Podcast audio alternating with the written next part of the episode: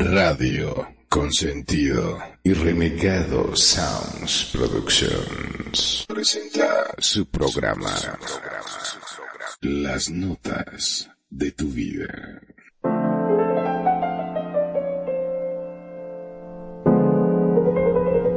Estas son las notas de tu vida con Perfidia, Magnum, Kenia y Renegado. En Radio Consentido, bienvenidos.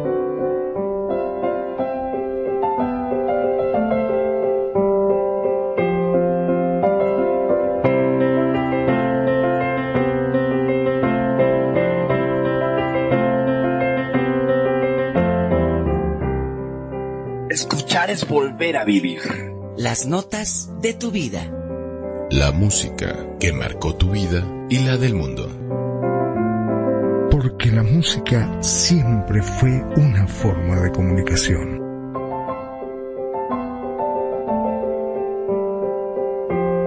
Buenos días, buenas tardes, buenas noches, a la hora que sea que nos escuches. Radio Consentido les da la más cordial bienvenida. Las notas de tu vida en su capítulo 24 presenta.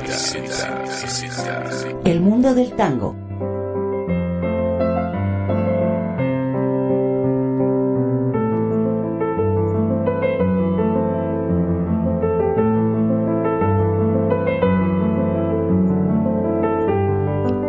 Buenas tardes a todos, qué bueno que están aquí con nosotros.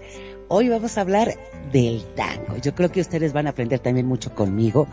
Tiene una historia muy interesante y hay muchas polémicas de dónde nació, quién es el exponente más grande del tango, de dónde viene, de dónde es. Así que muchas gracias por estar aquí con nosotros esta tarde. Yo soy Kenia desde la Ciudad de México y les mando besos y apapachos y muchísimas gracias a los que nos están escuchando por todas nuestras redes sociales. Magnum. Por una cabeza de un noble potrillo que justo en la raya afloja al llegar y que al regresar parece decir, no olvides hermano, pues sabes no hay que jugar. ¡Qué tango, qué tango! ¡Cómo me gusta el tango! Por fin se me dio. Estoy más contento que perro con dos colas, diría mi amigo. Porque sí, a los argentinos hay dos cosas que nos gustan mucho, el fútbol y el tango. Y a mí el tango es una de mis pasiones, así que podría decirle que este es uno de los programas que más voy a disfrutar. ¿No es así, mi estimado renegado? Pues me gustaría decirte que sí, pero no lo sé todavía. ¿Cómo están? Muy buenas tardes. Bienvenidos esta es su casa, es su radio consentido, en su programa que se llama Las Notas de su Vida. Y como bien lo comenta, eh, tanto la bella hermosa Kenya, así como el buen Magnum, pues claro, estamos con todo esto de lo que es el tango. A mí en lo particular, digo, aunque soy de México, la verdad es que sí, es cuando lo aprendí a bailar fue cuando aprendí a amar al tango. Y sí es un baile bastante sexoso, lecachón, diría Kenia, ¿no? Y, y que les vamos a explicar las raíces del por qué es así, ¿verdad? Así que, bueno, en ese estricto sentido, pues eh, entremos con lo que es el tango. Mi querida Perfi, ¿cómo estás? Muy buenas tardes. Muy bien, buenas tardes, ¿cómo están? Kenya, Renegado, Bro, y mi queridísimo Magnum, que estamos haciendo un programa local con él, porque es el representante del tango, ya lo escucharon cantar, lo trae la sangre. Pues, ¿qué les puedo yo decir? Que el tango se habla en primera persona, que describe un montón de sentimientos, dicen por ahí que el tango es un, un pensamiento triste que se baila y genera una polémica tremenda esta frase de, creo que Disépolo, pero yo creo que el tango es más que eso, es más que tristeza, más que sensualidad, más que arrabal. Es una historia muy interesante, pero pues me encanta. Los saludo a todos y gracias por estarnos acompañando aquí en Radio Consentido, en las notas de tu vida, episodio 24, el tango. Y pues vamos a darle que es mole de tango. Pues a ver, empecemos. ¿Qué les parece por Magnum? ¿Qué nos puedes decir, Magnum, sobre el tango? El tango nació por allá, por el 1800. Claro, muchos dicen, ay, sí, el tango, el baile, ¿no es cierto? El baile del tango, no, el baile del tango vino después de lo que es la música de tango, porque digo la música y no las letras, porque claro, todo le llaman la atención las letras de estas canciones. Pero en realidad esto nació por allá, como decía, por el 1800, en una conjunción de ritmos. Sí, porque al puerto de Argentina, mm, digamos al puerto de Buenos Aires en esa época, llegaban muchos barcos y mientras esperaban el ascenso había gente que tocaba sus tambores, había gente que tocaba guitarra y yo creo que de ahí fue haciendo todo una especie de conjunción y nació el tango. Como también se hablan, viste, de esta música como la salsa, por ejemplo, en la cual también se cuestiona mucho quién es el autor, de dónde nació y cómo surgió todo esto. Bueno, esto también es como una conjunción de ritmo. Y al igual que la salsa, podríamos decir que también eh, empezó con esta, ¿de dónde se generó? ¿Se generó en Buenos Aires? ¿Se generó en Uruguay? Bueno, como fue algo que se hizo en los puertos, podríamos decir que fue algo mancomunado. Es tanto uruguayo como argentino. Y primero, era algo escondido, algo que se escuchaba en la plebe, porque la clase bien no le gustaba el tango. Mm, no, eso era para la clase obrera, la clase trabajadora. ¿No es así, Kenya? Así es. Fue exactamente como, como bien lo dices, esa es la historia y sí, hay este gran polémica de dónde nace el tango en Argentina, Uruguay, pero yo creo que relegado nos tiene más historia de lo que es esto de la, del tango. Bueno, en realidad la parte principal de lo que será el tango, cuenta por ahí los que saben, los historiadores, que pareció por ahí de 1850, la, la fase principal de lo que sería el tango.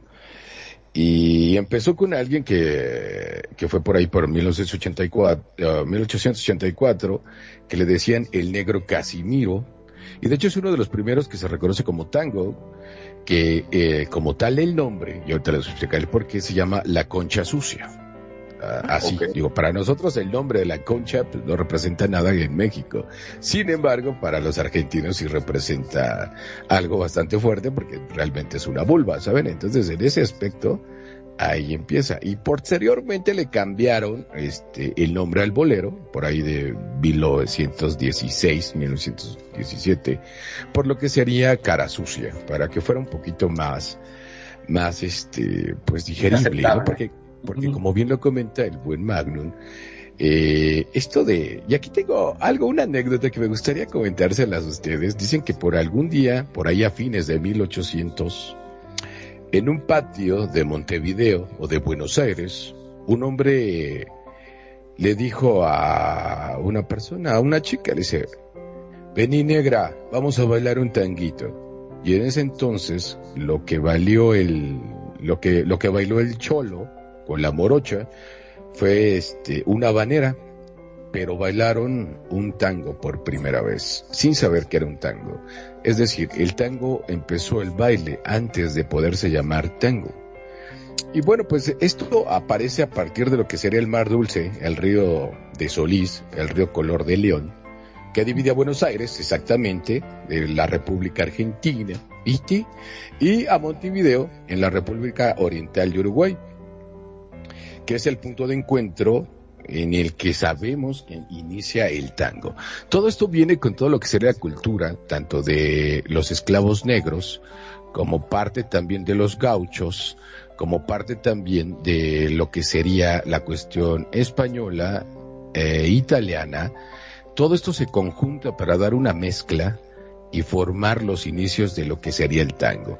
Que a final de cuentas esto iniciaría en lo que serían, como bien lo comentó eh, el buen Magnum, esto comienza en los barrios bajos, es decir, en burdeles, cafetines y ese tipo de cuestiones. Que, digo, yo no sé qué es un cafetín, supongo que es como una café, como una cafetería, ¿no? Pero esto se hace realmente en la calle. Y, y es, pero su principal, bueno, según lo que dicen los estiradores, su principal principal fuente fueron los prostíbulos. ¿Y por qué ahí? Porque ahí estaban todos los que serán los hombres que venían emigrando. Entonces, al no tener pareja, o muchos de, los cuales los hombres estar solos, pues es cuando se empieza a desarrollar todo esto del tango, que en sus inicios no era tan, tan triste, tan melancólico como podemos escuchar muchas canciones del tango, sin embargo, era alegre y ni siquiera era cantado. Era nada más con lo que sería una flauta, la guitarra y un tipo como de acordeón. Todavía no entraba con el, el, típico instrumento de, de, lo que sería la, la, la parte, la, el, batañón, que es, pero eso, eso va mucho después el batañón, eso va mucho después, ya por ahí de 1917. Y mucho menos iba a tener piano, porque en esos entonces en un burdel para un piano era bastante costoso el poder tener un piano. Y así son los inicios. Y es lo que yo sé, mi querida Perfi, ¿qué nos puedes complementar al respecto? Pues le puedo complementar que en el inicio de esta conjunción, pues hay que entender varias cosas para, para entender cómo se genera el mito del, tango. Eh, Argentina es un país de inmigrantes eh, que requiere de, de, una narrativa para darse sentido. Más adelante ahondaremos en este punto. Pero justo esta conjunción de gauchos que trajeron la, música campera, que trajeron la payada, que también es importantísima en la formación musical del tango. Y vinieron españoles y por supuesto, por supuesto, muchos, muchos italianos. Y gente que se estaba quedando desempleada, porque el campo en Argentina en ese momento tuvo una gran migración de gauchos hacia las zonas eh, de los puertos en busca de mejores condiciones de vida es una, una migración europea y luego una migración interna. Es súper interesante como incluso viene música caribeña bajando por Venezuela, Brasil, Uruguay y llegando hasta Buenos Aires. Entonces tenemos una mezcla riquísima de cosas, así que en los ingredientes de esta, de esta salsa, y no porque sea la salsa, sino este condimento a la vida que es el tango, es muy rico y muy extenso, súper extenso podríamos pasarnos todo el programa tratando de dilucidar cuáles son los orígenes verdaderos, pero pues vamos a resumirlo. Y ciertamente, como, como mencionas, esta canción de la concha sucia, pues sería la primera canción, la primer, bueno, el primer tema que empieza a tener las características de, un tango. Entonces, es muy interesante también porque se, se forma en el arrabal, ciertamente, en el prostíbulo, y es visto, por supuesto, como algo de gente, pues que no es de la clase media o alta, herencia. Se les critica muchísimo. El tango genera en un principio un fuerte rechazo social. Y eso es lo increíble de su historia, cómo va conquistando a través de ciertas figuras y de ciertos momentos hasta que se vuelve, pues finalmente, la música nacional Argentina. Puede identificar otra cosa en Argentina que el tango. Ciertamente, ¿cómo ves, Manuel? Tal cual, es así. Vos sabés que eh, en sus comienzos, justamente, como decía Renegado, eh, que surgió en el Río de la Plata, más o menos por allá, por los años 1850 y 1890, ¿no?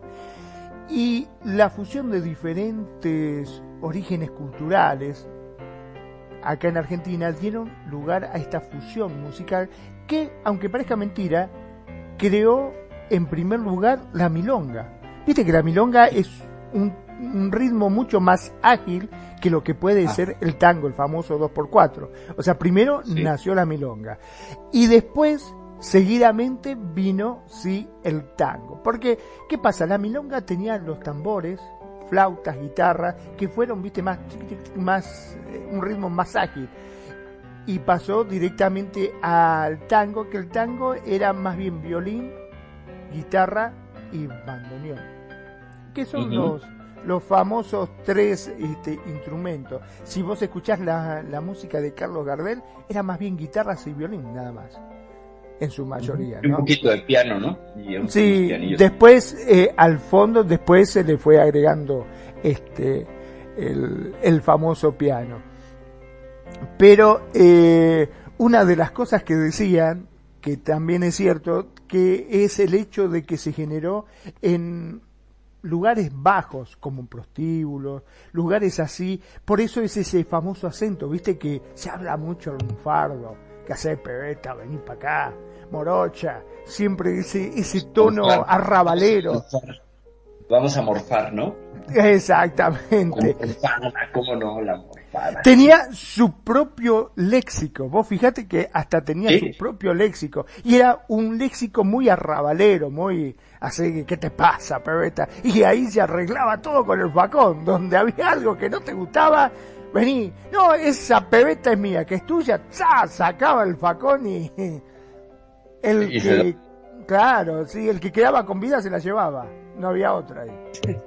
Yo creo que de ahí los dramas en el baile, ¿no? De ahí los dramas en el baile, ¿ves? Porque el, baile como tal también tiene su cierta, se tiene que bailar, digo yo porque sé bailar tango, y se baila completamente en contraste de las manecillas del reloj, ¿sabes? Y es el, siempre el pegar el pie para dar hacia adelante, para atrás, y cuando te abres es cuando le das la dedicación a tu pareja para que ella reinicie la secuencia que se llama el, caminado de tango. Ven ya.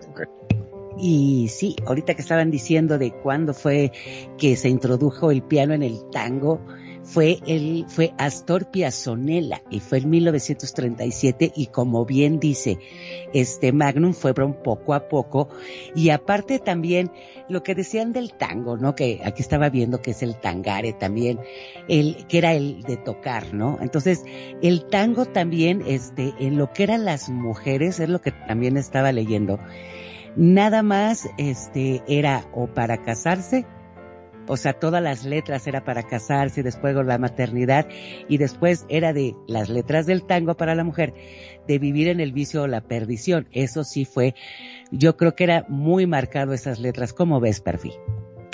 Pues es que tiene, tiene, tiene una historia súper rica y tiene una serie de mm, interpretaciones culturales que lo hacen mucho más sólido.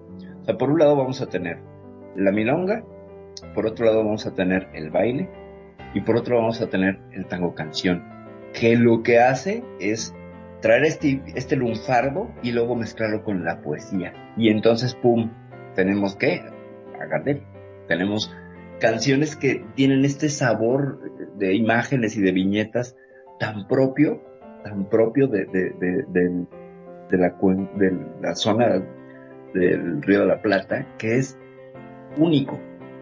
Y en ese sentido, pues íbamos eh, poquito a poco, yo creo, avanzando en la, en la historia del tango y viendo qué aportó cada quien y cómo fue tomando la forma eh, o la no forma, porque, porque eso es lo mejor de todo, que está vivo y en movimiento, dinámico, y es algo que es genial.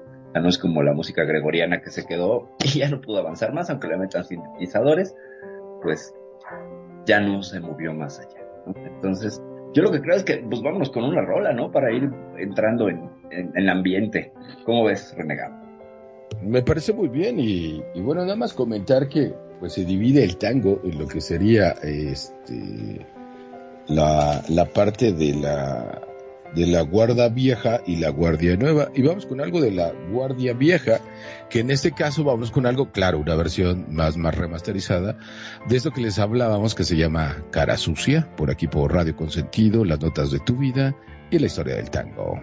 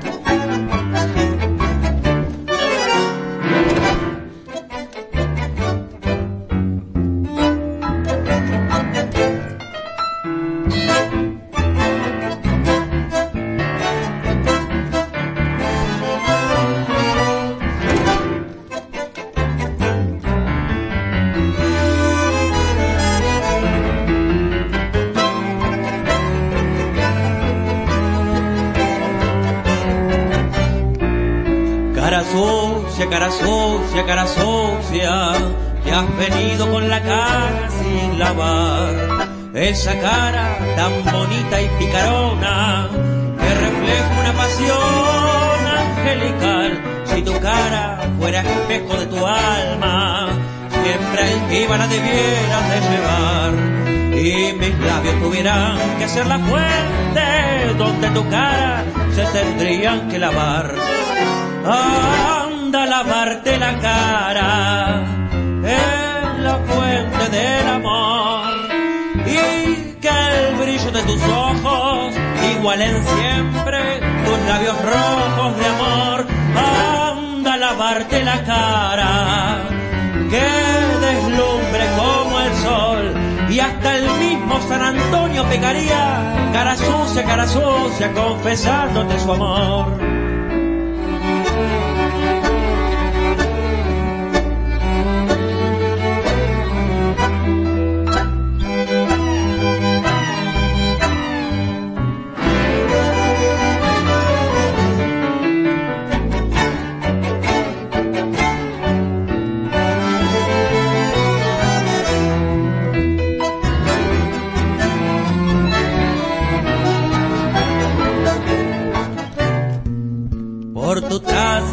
Figura de billete, por tu modo coquetón de caminar, por tu traza de traviesa pispireta, por tu modo malicioso de mirar, por tu rubia cabellera ensortijada. Qué lindo, qué lindo. ¿Quién puede negar que el tango no es, no te provoca algo distinto? Sí, yo no sé si es por el ritmo, si es por las letras, pero por lo general, el tango siempre tiene eso. Este tango que acabamos de escuchar, Cara Sucia, originalmente, como dijo nuestro querido renegado, era concha sucia. Pero bueno, eh, como bien también nos dijo, así nosotros en Argentina llamamos a la vagina. Entonces no era muy, muy lindo de llamarlo, ¿no? Es un célebre tango atribuido al músico argentino Casimiro Alcorta, conocido como el negro Casimiro. Era un violinista y podríamos decir que era afro-argentino. Y fíjate vos, murió en una miseria y casi olvidado. Y que ha sido mencionado como parte del tango. Se trata de uno de los tangos más antiguos y célebres. Sobre todo porque tiene un autor conocido. Debido eh, a su letra pornográfica, el tango, aunque parezca mentira, fue renombrado más tarde por varios artistas como Cara Sucia. También lo llamaban la carterita. ¿Qué más podés agregar, Perfil? Es muy interesante cómo tiene un origen soez, ¿no? Y pornográfico. Y bueno, acordate de cuál fue el origen, ¿no? Claro, claro. Pero, a ver, no era una declaración social ni eh, iba en contra de ningún statement, no, no, no, era lo que, lo que estaba pulsando en, las calles, lo que la gente entendía por eh, esta salida de vapor sexual, fíjate qué interesante, y plasmado en música. Entonces a mí me, parece súper interesante cómo tiene una raíz sexual. O sea, de todas las, las rolas que hemos, bueno, los géneros que hemos analizado aquí en, en las notas de tu vida, esta es la primera que toca como origen una cuestión sexual. No de rockabil de todo lo que hablamos, la salsa, la cumbia, etcétera, tiene otro origen, es más ritual, más, eh, más africanoso, este, pero aquí, aquí es sexual. ¿Y dónde se da? En los burdeles. Entonces, a partir de ahí, pues es que ahora sí es el ADN del tango, ¿no? El tango tiene que ser sexual. Creo yo. No sé ustedes qué opinan. ya? Y sí, como bien dices, ¿no? O sea, sí es un baile muy lecachón, muy sensual. Y aparte también el tango no solo es este, no solo es un baile, ¿no? Que se sigue propagando por el mundo entero como un fenómeno cultural y estético, sino también ha sido ingresado en la literatura.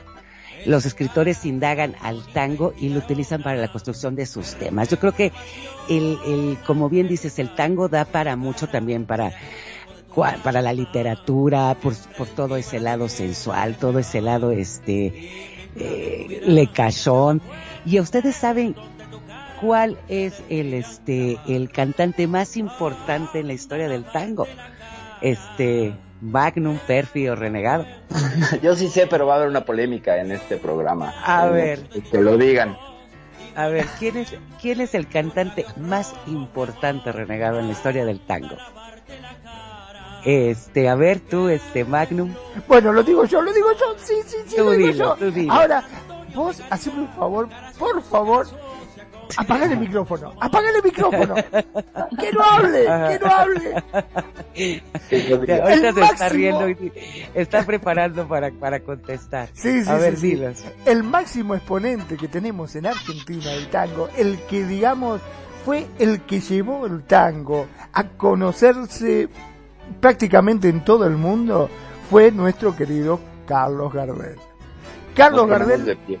Sí, sí, sí. Carlos Gardel fue la voz. Y por eso vos fijate que lleva el nombre del zorzal criollo. Así lo llamamos acá en Argentina. Y pese a que ya hace mucho que se nos fue, seguimos diciendo que cada día canta mejor. Porque tiene una voz inigualable y fue el que llevó el tango a todas partes del mundo. Y eso hace que el día de hoy, cuando hablamos, dice, ah, argentino, ah, tango, Carlos Gardel. Sí, es Claro. muy, muy conocido gracias, este, somos muy conocidos gracias a este gran exponente que nos llevó a todos lados. Y ahora empezamos con eh, La polémica. la La polémica. Polémica. La famosa polémica. ¿Dónde nació Carlos Gardel? Porque, claro, todos piensan, si Carlos Gardel es el mayor exponente del tango y llevó a Argentina y todo dice, ah, gracias a Carlos Gardel, o sea que Carlos Gardel es argentino. Para nosotros lo llevamos en nuestro corazón y decimos que sí, que es Bueno, argentino. pero es que se nacionalizó también argentino, ¿no? Se Exactamente. En 1926 se nacionalizó argentino. Ahora, también, también hay que comentar que esta parte empieza con lo que sería este la cuestión del tango de la nueva guardia, sí, efectivamente empieza con Carlito Gardel, el uruguayo, ¿viste? no es esto uruguayo. pasó gracias, y fíjate bien, fíjate bien, esto pasó, o sea, de que, es más, si ustedes, mis queridos radioescuchan, eh, gustan ver algún, por ahí por YouTube o por donde gusten verlo, vas a encontrar fotos antes de 1900, eh, por ahí de 1910, que hombres están bailando con hombres. ¿Por qué? Porque como esto era de los arrabales, no había mujeres que pudieran bailar, entonces bailaban entre ellos.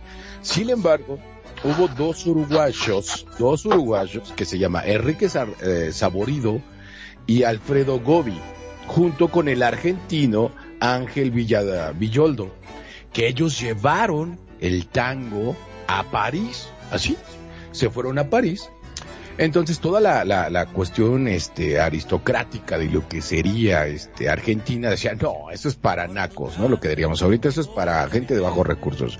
Nosotros jamás vamos a, a bailar eso y era prohibido, casi casi, no ignorado, por decirlo de alguna manera.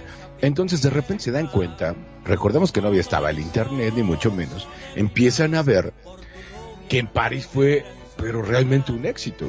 Y entonces eh, lo tomaron los paris, los parisinos, ya saben que lo mismo por la misma frase que comenta Kenya, lo- el de cachón, que son muy cachondos, les gustó ese tipo de baile, ¿sabes? Porque ese tipo de baile se llaman con la, lo, que son las quebradas, ¿sabes? Entonces, este, ahí es donde empieza realmente el decir, este, oye, ¿y por qué, por qué bailan así, no? Y entonces son lo que se llaman las quebradas y los cortes en lo que sería la parte del baile del tango. Y ellos empezaron a bailarlo como locos. Entonces ya empezó a, entenderlo la clase media de Argentina y dice, oye, allá ellos son de alta alcurnia, los franceses. Y mis familiares lo están escuchando y lo están bailando en todos los lugares y a todos niveles de clase. Es más, gente con traje en Francia lo bailaba. Entonces dijeron los demás en, en Argentina, oye, pues ellos dicen que es París, o sea, parlez-vous français? Y agarra y dice, bueno, ok, perfecto, vamos a empezarlo y empezaron por la clase media y posteriormente se empezó ya a involucrar lo que sería la clase alta y le quitaron toda esa parte de, la parte de los prostíbulos para poderlo tomar como pues, un, un baile eh, ya un poquito más liviano. Evidentemente los italianos le quitaron todo eso de los quiebres y las tiradas. ¿Qué, qué, qué es una tirada o qué es un quiebre? El quiebre es cuando la doblas. Una sentada que es cuando ponen la, su, saben, su, su pie sobre la rodilla las mujeres. Eso es una sentada. Y el quiebre es cuando te, y, y- y lo que es este, la parte de, de acercarse, saben que, que se acercan muchísimo a lo que sería el cuerpo de la dama. Eso también se lo quitaron los italianos ya lo hicieron un poquito, digamos que para esos tiempos, ah, estamos hablando de 1930 y tantos, más decente, 1917. Y de ahí empieza con lo que sería ya Carlito Gardel, que sería, el tango estamos- canción. El tango Exacto. canción. que de sería, la mano, ¿no? que sería la, exacto, que sería la Guardia Nueva. Y Carlito Gardel entra con lo que sería, eh, tenía un dúo que era con Rosano, era, estaban haciendo ese dueto, pero evidentemente por las características que tenía Carlito Gardel, pues evidentemente él brilló como, como, como nadie, yo podría decir, ¿no? O sea, no sé. Se quedó en mera ustedes. referencia anecdótica. Se quedó en referencia anecdótica, ¿no? Este hombre. o sea, hay tres fotos que sale con Gardel y pues cantan. Pero así que le busques y digas, oye, ¿qué música hizo este hombre después de Gardel? Pues no hay, ¿no? Está todo opacado completamente. Pero es muy interesante cómo en este 1916, 17, 18 se da esta conjunción de hacer más decente el baile, toda la influencia del asunto del último tango en París. Bueno, fue el primero, ¿no? Más bien fue el primer tango en París, ya después la otra es la película. O el Es libro. cierto. Entonces, sí. Fíjate Eh, que algo, algo que estaba dale, escuchando, perdón, disculpa que te interrumpa, algo que estaba escuchando, eh, eh, estaba, y lo dijo un argentino, y lo vi en un documental, y me dice, y, y comenta el argentino, dice, miren, lo que pasa es que la vida de Gardel es todo un mito, y desafortunadamente, lo dijo un argentino, no yo, aclaro, dice, nosotros los argentinos, argentinos necesitamos de crear constantemente mitos, porque anteriormente, antes de Argentina no había nada, era una tierra de nadie.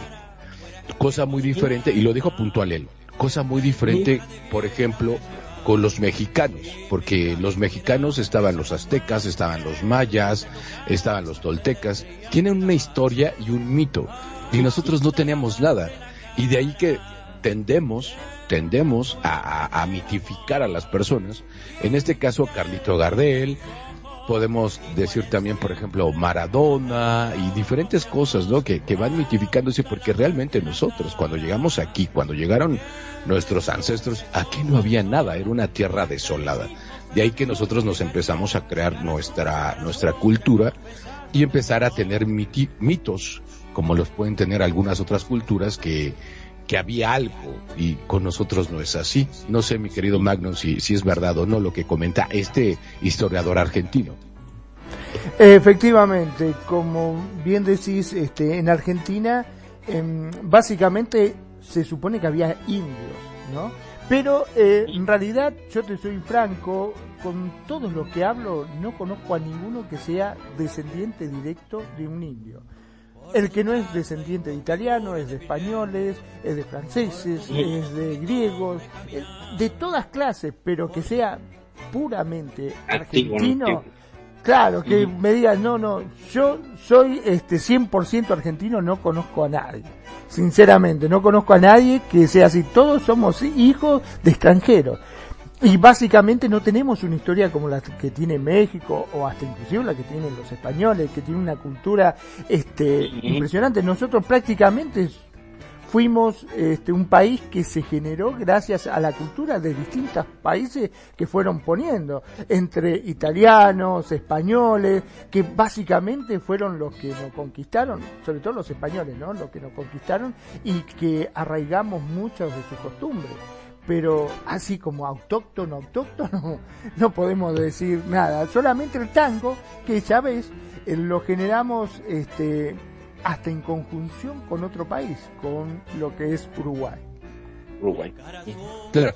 Sin embargo, déjame decirte que los españoles tampoco, también carecen de todo ese tipo de lo que sería mitos o, o cultura base, ¿sabes? Porque incluso a un español, si tú le dices que es un moro, es como que o sea, se molestan mucho, porque también es una conjunción de muchas culturas, lo que sería la cultura española, ¿sabes? Es una mezcla, al igual que les pasó a ustedes, en el cual eh, lo que sería la parte de, de los moros eh, llegan a lo que sería España para crear eso. Ellos tampoco tienen una cultura tan fuerte como la puede ser la cultura inglesa o la cultura germana, ¿sabes? O como la cultura vikinga, que ahí sí ya estamos hablando de algo de hace mucho tiempo que tienen ciertas bases para determinar lo que es una cultura. Digo, vámonos a Bolivia, eh, a, lo, eh, eh, vamos, ellos tienen una impresionante con lo que tienen los incas y todo ese tipo de cosas. Totalmente, sí, sí. Pero bueno, nos estamos creo desviando del tema. No sé, no, no.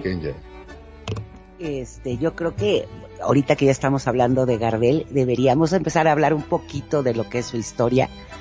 Él empieza en 1911, se encuentra con un uruguayo que es José Rosano. Y es su tío, es su tío, uruguayo. Y ahí empieza a ser conocido por, por toda la gente. De ahí, ahí se comenta que él le daba mucha pena cantar en público, que él no le gustaba. También se une con este, con, con este Razano y ellos empiezan a hacer sus presentaciones. La gente se preguntaba por qué cada vez en esas presentaciones Gardel cantaba mejor. Y, y, se empezaron a dar cuenta que era una persona muy dedicada que empezó a tomar clases para poder cantar y él también entre su voz que era muy melancólica, muy melosa, este fue como se fue popularizando. No sé qué más nos tengas que decir, este perfil. Pues que hay algunos datos que citan la adolescencia de Gardel como un joven indocumentado. O sea, si no tenía documentos, no era pues, nativo, ¿no? ¿Y de dónde venía? ¿De dónde venía? Venía de Francia, venía de Uruguay.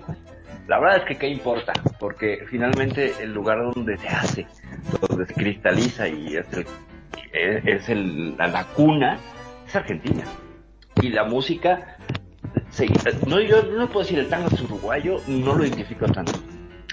Eh, me dicen Uruguay y pienso en, fútbol, en Benedetti, en quesos muy ricos, pero no ubico el tango. Lo ubico mucho más como Argentina, como la música nacional de Argentina. Y, y ahí tiene que estar la figura de Gardel. Ahí puesta, luego, luego.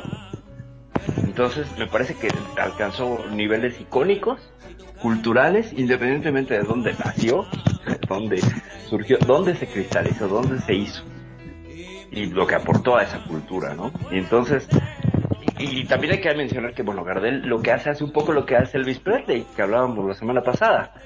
Cuando se populariza, cuando llega al cine. Y cuando llega al cine, Gardel llega al cine en la primera película hablada latinoamericana, 1933. Entonces, me parece a mí que coinciden a estas dos superestrellas en la misma fórmula. ¿no? Como, como si pasas al cine, te vuelves internacional. Y eso también le ayudó muchísimo, muchísimo a Gardel. No sé ustedes qué opinan. Bueno, mira, yo te cuento, por mi parte, como argentino, siempre este, se mantuvo en, en la postura de que Gardel en realidad era francés, que nació en Toulouse, Francia, en el año 1890 y que llegó a Buenos Aires con su madre, que se llamaba Marie Berthe Gardés en 1893. Ahora, en Uruguay dicen, al menos ellos sostienen, que Gardel nació en Tacuarembó, a 400 kilómetros al norte de Montevideo, en una fecha en la que tampoco existe una precisión, ya que creen que está entre 1883 y 1884, como fruto de un amor prohibido. ¿eh? bien novelesco todo, ¿no? Ahora, para los franceses las figuras del tango dicen que ellos sí, sostienen que nació en Francia el 11 de diciembre de 1890. Y bueno, lo que sí eh, hay un hecho de que todos coinciden de que vivió su infancia en Buenos Aires y que se nacionalizó argentino en el 1993. Justamente. Eh, me parece que hay un micrófono que está sonando medio raro por ahí al fondo. Pues no creo que sea el mío, porque lo tengo agarrado en la mano. Así que no lo dejo que ande vibrando ni haciendo nada. Ahí se oye bien. Ya. ¿Sí? Bueno, sí, Bien, sí, bien. sí. Sí, sí, ahí te escuchamos Bueno, bien. pues, pues esto, o sea, ¿dónde, ¿dónde es que se cristaliza Gardel? Pues en Argentina, ¿no? Ahí es exactamente donde conoce. Sí, eh, me parece que es el tuyo. Perdón que te moleste, pero me parece que es el tuyo. Bueno, eh, otra de ¿Qué las les cosas. parece si vamos con una canción para seguir hablando de Gardel? Esta canción que vamos a escuchar, ¿cuál es Renegado? De Carlos Gardel. Vamos con algo que se llama Volver, por aquí por Radio Consentido, con Carlito Gardel, el uruguayo de oro.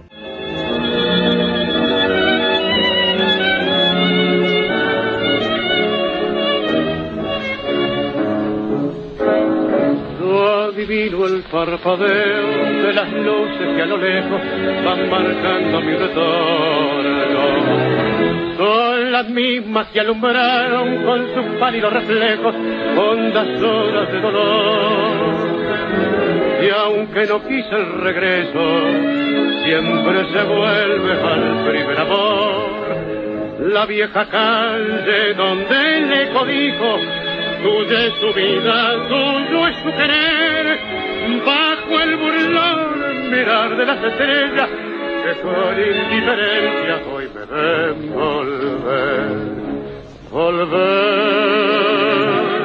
Con la frente marchita, las nieves del tiempo platearon mi piel. Sentir que es un soplo la vida, que veinte años no es nada, que febril la mirada, errarte en la sombra te busca y te nombra. Vivir con el alma cerrada a un dulce recuerdo que lloro otra vez. Tengo miedo del encuentro con el pasado que vuelve a enfrentarse con mi vida. Tengo miedo de las noches que pobladas de recuerdos encadenen mi soñar.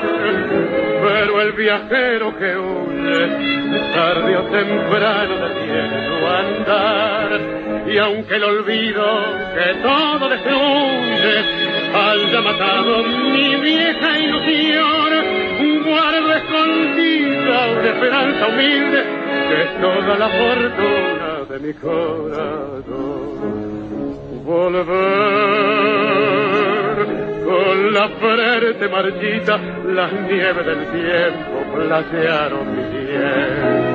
Sentir que es un soplo la vida, que veinte años no es nada, que febril la mirada, errante en la sombra, te busca y te nombra.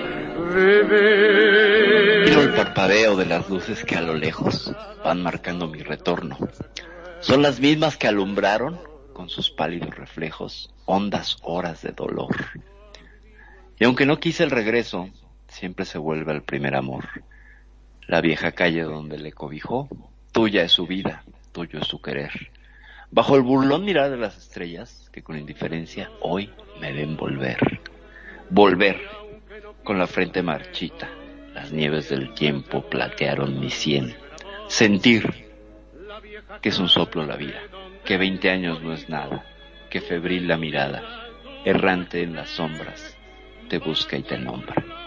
¿Qué tal? Letraza de letrazas. Una letra impresionante, letra del poeta Alfredo Lepera y por supuesto nuestro querido Carlitos Gardel, compuesta en Sí. 1934. ¿Vos podrías creer que esta peli, este, este tema lo interpretó en la película El día que me quieras, filmada en enero de 1935, apenas unos meses antes de su muerte? ¿No es así, Kenya? Así es. Y también este estábamos viendo en esos datos curiosos lo que es este de Carlitos Gardel que nunca grabó una película en en Argentina. Argentina, sino fue contratado para lo que es Paramount, eh, que es en Estados Unidos. Y aparte yo creo que como platicábamos fuera del aire, te les podrá comentar bien este renegado, yo creo que fue una persona que vivió muy rápido, hizo cosas muy rápido, tenía, como dice renegado, prisa por vivir, ¿no es así renegado? Más que prisa, digo, no sé, yo creo que todos en esta vida tenemos un momento y un tiempo en el cual no podemos cruzar. De ahí yo siento que el, el gran talento que quizás muchos nos tardamos años en poder desarrollar. Carlito Gardel, mi uruguayo de oro, lo hizo en un segundo. Entonces, porque, ah, yo les voy a platicar algo, mis queridos radioescuchas. Está por ahí eh, el mito y la leyenda, evidentemente, y no lo dudo con esa extraordinaria voz que tenía Carlos Gardel, el argentino, ya lo voy a decir. Este, que saben que, que resulta ser que era, de hecho fue el primer cantante que grababa un disco en una toma. Es decir, el señor se metía a las 10 de la noche a grabar y a las 5 de la mañana terminaba el disco y lo hacía en una sola toma. ¿Saben lo impresionante que es eso para poderlo hacer? Es algo casi increíble. Y, y aún así hizo cortometrajes. Largometrajes no hizo en Argentina, pero cortometrajes sí que hizo para presentar sus canciones. Y en ese entonces era lo que era el chino. De hecho, es el primer cortometraje cortometraje, perdón, disculpen ustedes, con ya con sonido, ¿saben? Y era de Carlito Gardel. Fue tanto su fama que posteriormente también en París grabó un largometraje, después se fue a Nueva York y, y, sale toda esta historia, pero digo, uh, yo analizando la vida de Carlito Gardel, me hace sentir como que, como que tenía prisa, como que la vida no le iba a alcanzar. Y desafortunadamente así fue para, para, pues para Carlos Gardel, ¿no? Mi querido Magnum, o Kenya, perdón. Este, sí, como bien dices, yo creo que Carlos Gardel y lo que estaba diciendo anteriormente Perfi, este, no, yo creo que sí, a, a, Carlos Gardel se identifica como argentino y es el emblema nacional de la identidad cultural de Argentina, ¿no? Entonces yo creo que que, que él fue una persona muy importante y aparte de que vendió muchísimos discos, imagínense nada más que en ese año que era, vendió más de 110 mil discos, compuso 85 temas y grabó más de 800 canciones. O sea, yo creo que es, como bien dices, la identidad nacional de Argentina. No sé qué piensas, Magno. Bueno, eh, una de las cosas, de las curiosidades que voy a contar con respecto a Carlos Gardel, es que era una persona muy, pero muy elegante. Vos fijate que siempre se lo veía con traje. Una vez quisieron ponerle el traje de gaucho y no quiso saber nada. Le costó muchísimo convencerlo para que se ponga un traje de gaucho, porque claro, querían que se pusiera el famoso traje de gaucho, el lo que acá llamamos bombacha, que es un pantalón este, que tiene como un puño en los tobillos, que lo tenía así para poder montar y que fuese cómodo, ¿no? Para andar a caballo y eso. Y medio como que le costó, hizo una toma con ese, pero que lo tuvieron que convencer muchísimo para que se lo colocara, porque sí, siempre se lo veía muy, pero muy elegante, amante de la buena ropa y de los buenos autos, ya que a él también le gustaban mucho los autos. ¿eh? Se le decía que eh, cada día cantaba mejor. Vos fijate que en esa época, el mudo, exactamente, el mudo, eh, los micrófonos no tenían eh, lo que tienen ahora los micrófonos que tienen es impresionante, se escuchan perfectos, son direccionales, este, y hay una tecnología en la cual filtros, que se escucha perfecto y un montón de cosas. En, en esa época era una, como una pastilla de carbón, creo que le llamaban, no sé cómo miércoles era, que tenía que tener una voz muy fuerte realmente para poder mover ese diafragma y que se grabara y que quedara bien este, grabada su voz. Y pese a todo, vos fijate la cantidad de discos que grabó y como bien dijo Renegado, en una sola toma lo hacía. Imagínense también cómo era la voz de Gardel, que en 2003 fue registrada por la UNESCO en el programa Memoria del Mundo, dedicada a la preservación de documentos patrimoniales. ¿Cómo ves, Percy? Pues justamente tengo un documento abierto de la UNESCO, que es la de la UNESCO, que es la lista de Patrimonio Mundial Inmaterial, donde el tango fue declarado como Patrimonio Mundial Inmaterial en 2009. Y esta lista pues incluye, incluye eh, este patrimonio que no son reliquias arqueológicas o muestras culturales, sino cuestiones intangibles como la música. Y entonces el tango, el tango es, es por parte de Argentina uno de los patrimonios mundiales, es decir, está ¿Qué te, preservado. ¿qué te parece, ¿Qué te parece, mi querida carnala, si presentas el día que me quieres? Ay, el día que me quieras, ahí les voy a contar rápido. Bueno, la presento, la escuchamos y les cuento una historia que tengo con el día que me quieras. Esto es Carlos Gardel, el día que me quieras.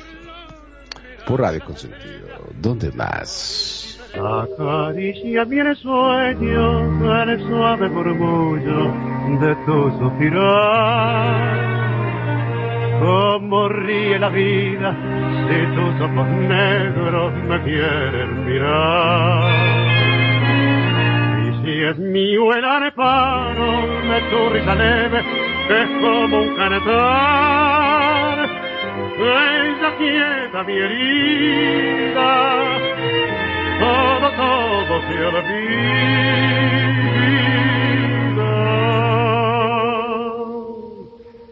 El día que me quiera, la rosa engalana se vestirá de fiesta con su mejor color. Y al viento las campanas dirán que ella es mía y loca la forzana se cortará de su amor.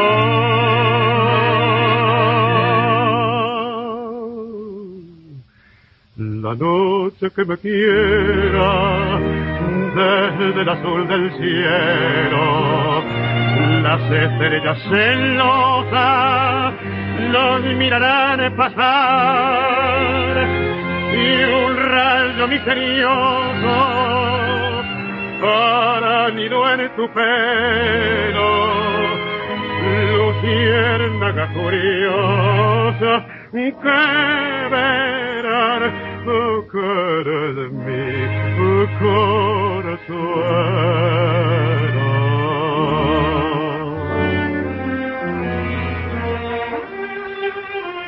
El día que me quieras no habrá más que armonía. Será clara la aurora y alegre el manantial. Traerá quieta la brisa, rumor de melodía y nos darán las fuentes su canto de cristal. El día que me quieras, endulzará sus cuerdas el pájaro cantor, florecerá la vida, no existirá el dolor. La noche que me quiera, desde el azul del cielo, las estrellas celosas nos mirarán pasar y un rayo misterioso. Acaríciame en sueño el suave murmullo de tu suspirar. Cómo ríe la vida si tus ojos negros me quieren mirar. Y si es mío el amparo de tu risa leve, que es como un cantar. Ella aquieta mi herida, todo, todo se olvida.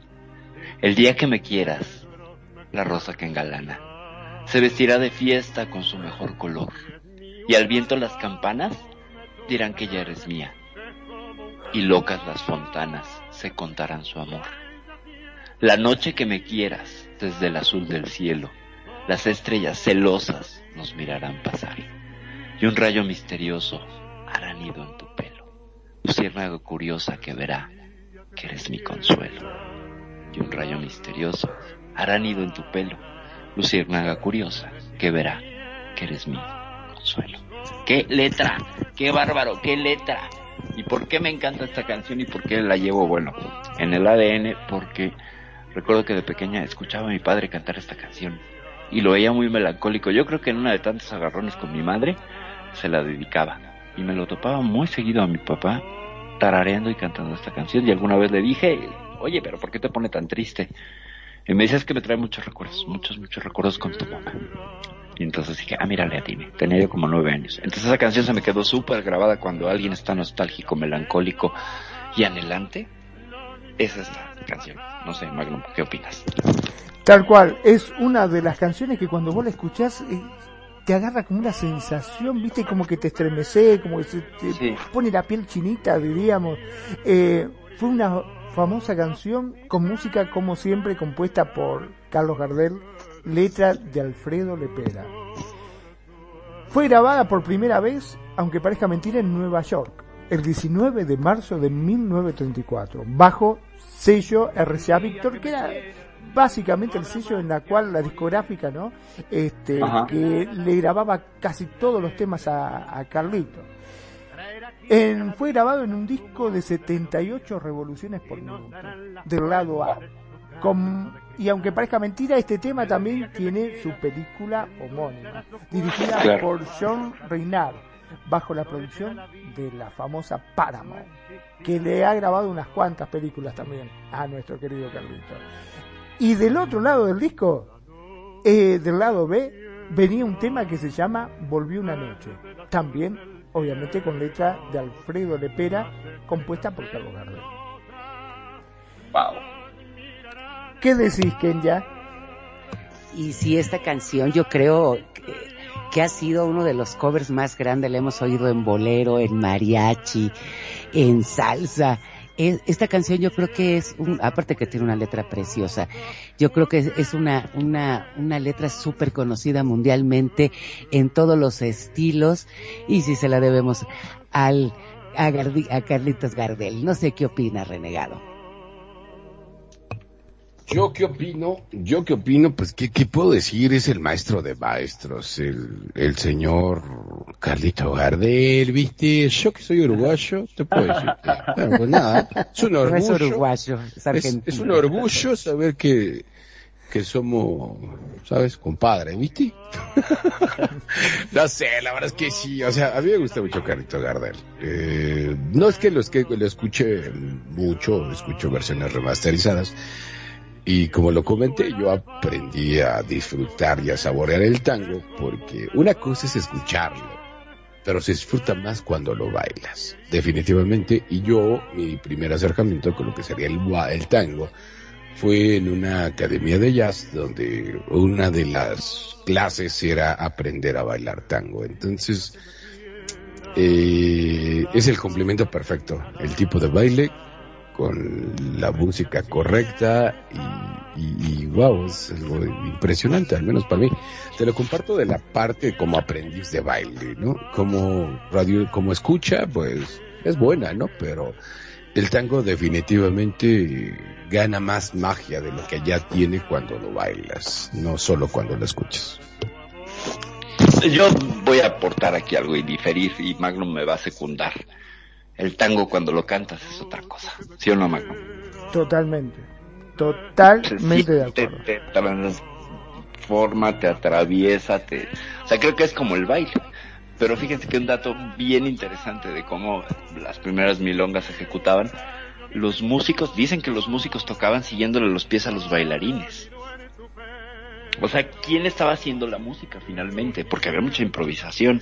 Y entonces, según estuvieran bailando, era la, rola, la, la canción que escuchaba, porque ya no, no era solo una estructura dada, ¿sabes? Era un poco como un asunto ahí jazzístico, y eso lo haría súper interesante. ¿Se sabían ese dato o no se sabían ese dato?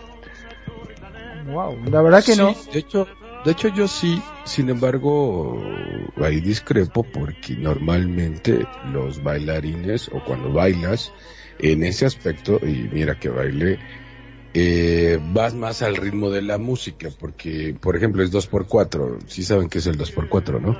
Sí. Bueno, entonces, Yo sé que cada 2x4, 2x3 llueve. 2x4 no sé qué pasa. Deja de llover. Deja Dos de por llover. Es que el 2x4 están hablando de los tiempos, que en todo Ah, caso ah, son ah. 4, que es un, un medio de compás. Un compás está hecho a 8 tiempos, a 8 bits o a 8 tiempos. Entonces los pasos se hacen a 8. Tan, tan, tan, tarararán. ¿Sabes? Ese es 8 tiempos, que es el bit. Y es a dos por cuatro, eh, ah, por eso llaman dos por cuatro, ¿sabes? Son cuatro tiempos que eh, tienes que hacer para poder llegar a lo que sería el compás, que es una composición completamente diferente. Entonces, eh, ese es más o menos como está construida la música de lo que sería el tango, que después la cambiaron con grandes músicos que, que a final de cuentas hicieron lo que quisieron, porque ya le metieron jazz y le metieron viola y le metieron trompetas y le, pero vamos, el, el tango que, al menos yo disfruto mucho, este, va más o menos con, con, con, lo que sería la parte de 1930 y tantos, ¿sabes? Un poquito remasterizada, sí, claro, por supuesto. Pero ya irnos a cosas más grandes, como, como lo quiso hacer, por ejemplo, Astor Pantaleón, mm, a mí no me gusta ese tipo de tango. A mí no me gusta ese tipo de tango. Me a gusta mí más sí me el gusta. tango. Qué bueno, está, está excelente, pero a mí no, a mí no me gusta. O sea, pierde toda la esencia de lo que realmente, a mi punto de vista, claro. Aclaro, de lo que realmente es el tango. Y hablando de eso, ¿qué les parece? Vamos con un tema para después continuar con un, Perdón, una petición ya que. Antes, an- te interrumpo un cachito porque antes de que nos vayamos de tema, justamente estoy escuchando de fondo el día que me quieras. Eh, me quedé con esto. Ustedes sabían que la letra de este tango, el día que me quieras, eh, fue una paráfrasis, ah, no sé si se pronuncia así. Sí, correcto, es correcto. es Del correcto. poema homónimo de Armando Nervo, que estuvo Ajá. incluido en su libro póstumo El arquero divino. Y acá tengo el poema, si ustedes quieren yo se los digo. Dale, dale, dale. ¿Sí? ¿Sí? Dice, Dale. el día que me quieras tendrá más luz que junio. La noche que me quieras será de plenilunio. Con notas de Beethoven vibrando en cada rayo sus inefables cosas y habrá juntas más rosas que en todo el mes de mayo. Las fuentes cristalinas irán por las laderas, saltando cristalinas, el día que me quieras. El día que me quieras, los sotos escondidos resonarán arpegios nunca jamás oídos. Éxtasis de tus ojos, todas las primaveras que hubo y habrá en el mundo serán cuando me quieras. Cogidas de la mano, cual rubias hermanitas, luciendo bolas cándidas, irán las margaritas por montes y praderas. Delante de tus pasos, él dirá que me quieras. Y si deshojas una, te dirá su inocente postre pétalo blanco apasionadamente. Al reventar el alba del día que me quieras, tendrán todos los tréboles cuatro hojas agoreras. Y en el estanque, nido de gérmenes ignotos, florecerán las místicas carolas de los lotos. El día que me quieras será cada celaje a la maravillosa, cada revol miraje de las mil y unas noches, cada brisa un cantar, cada árbol una lira, cada monte un altar. El día que me quieras, para nosotros dos, cabrá en un solo beso la beatitud de Dios. Mirá vos qué bonito. El Wow. arquero divino, 1915. Impresionante, yo no, no lo conocía, la verdad es que lo vi Fíjate, ahora. yo, tam- yo tampoco, y, y- y debo decir que es una poesía bárbara, y que es, pero sin embargo es muy culta, ¿sale? Y, y es de difícil digestión. En cambio, ves la, la paráfrasis que hace Lepera, y lo que te entrega es un resumen genial, que no pierde la cuestión poética, y además se vuelve pues mucho más catchy, mucho más cercano a la gente en la letra de, de esta de esta canción, ¿no? O sea, me parece que es más cercano a la, la versión de la ópera. La otra casi sería imposible de cantar, ¿no? Pues que tiene, además tiene una, tiene una métrica eh, bien complicada. Entonces, pero qué bonito está, ¿eh? qué bonito está. No sé qué les pareció Kenya. Pues sí, está precioso este eh, el poema, pero como bien dices es más complicado, entonces en la en la letra yo creo que es mucho más fácil cantarla, mucho más este fácil digerirla y yo creo que independientemente yo creo que es muy hermoso igual que la canción y obviamente pues al hacer la canción pues es exactamente lo mismo, nada más que con letra más fácil. Eh, ¿Con cuál- qué canción seguimos renegado? Pues yo me voy con otro uruguayo, después de Carlito Gardel, que se llama Gerardo Mato Rodríguez. Y esto es conocido por la gran mayoría como el tango de tangos, que es el tango que a mí me encanta más todavía. Y esto se llama la cumpa, se llama la, La comparsita.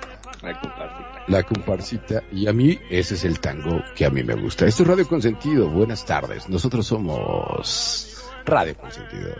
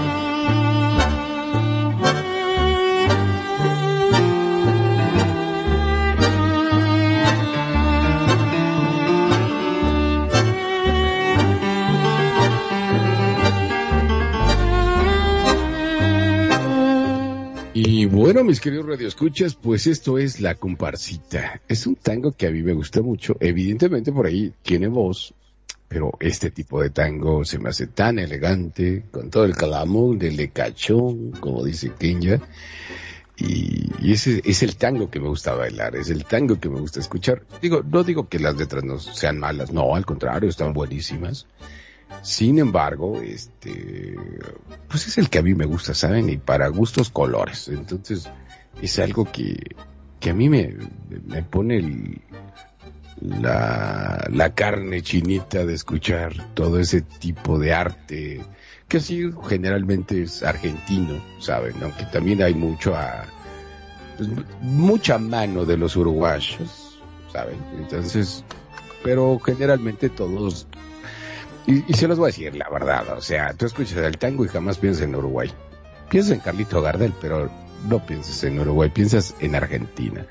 Entonces, este, anda jodiendo al Magno. No, pero la verdad es que si el tango es así como el mariachi para México, yo siento, no sé, mi querido Magno, ¿tú qué opinas?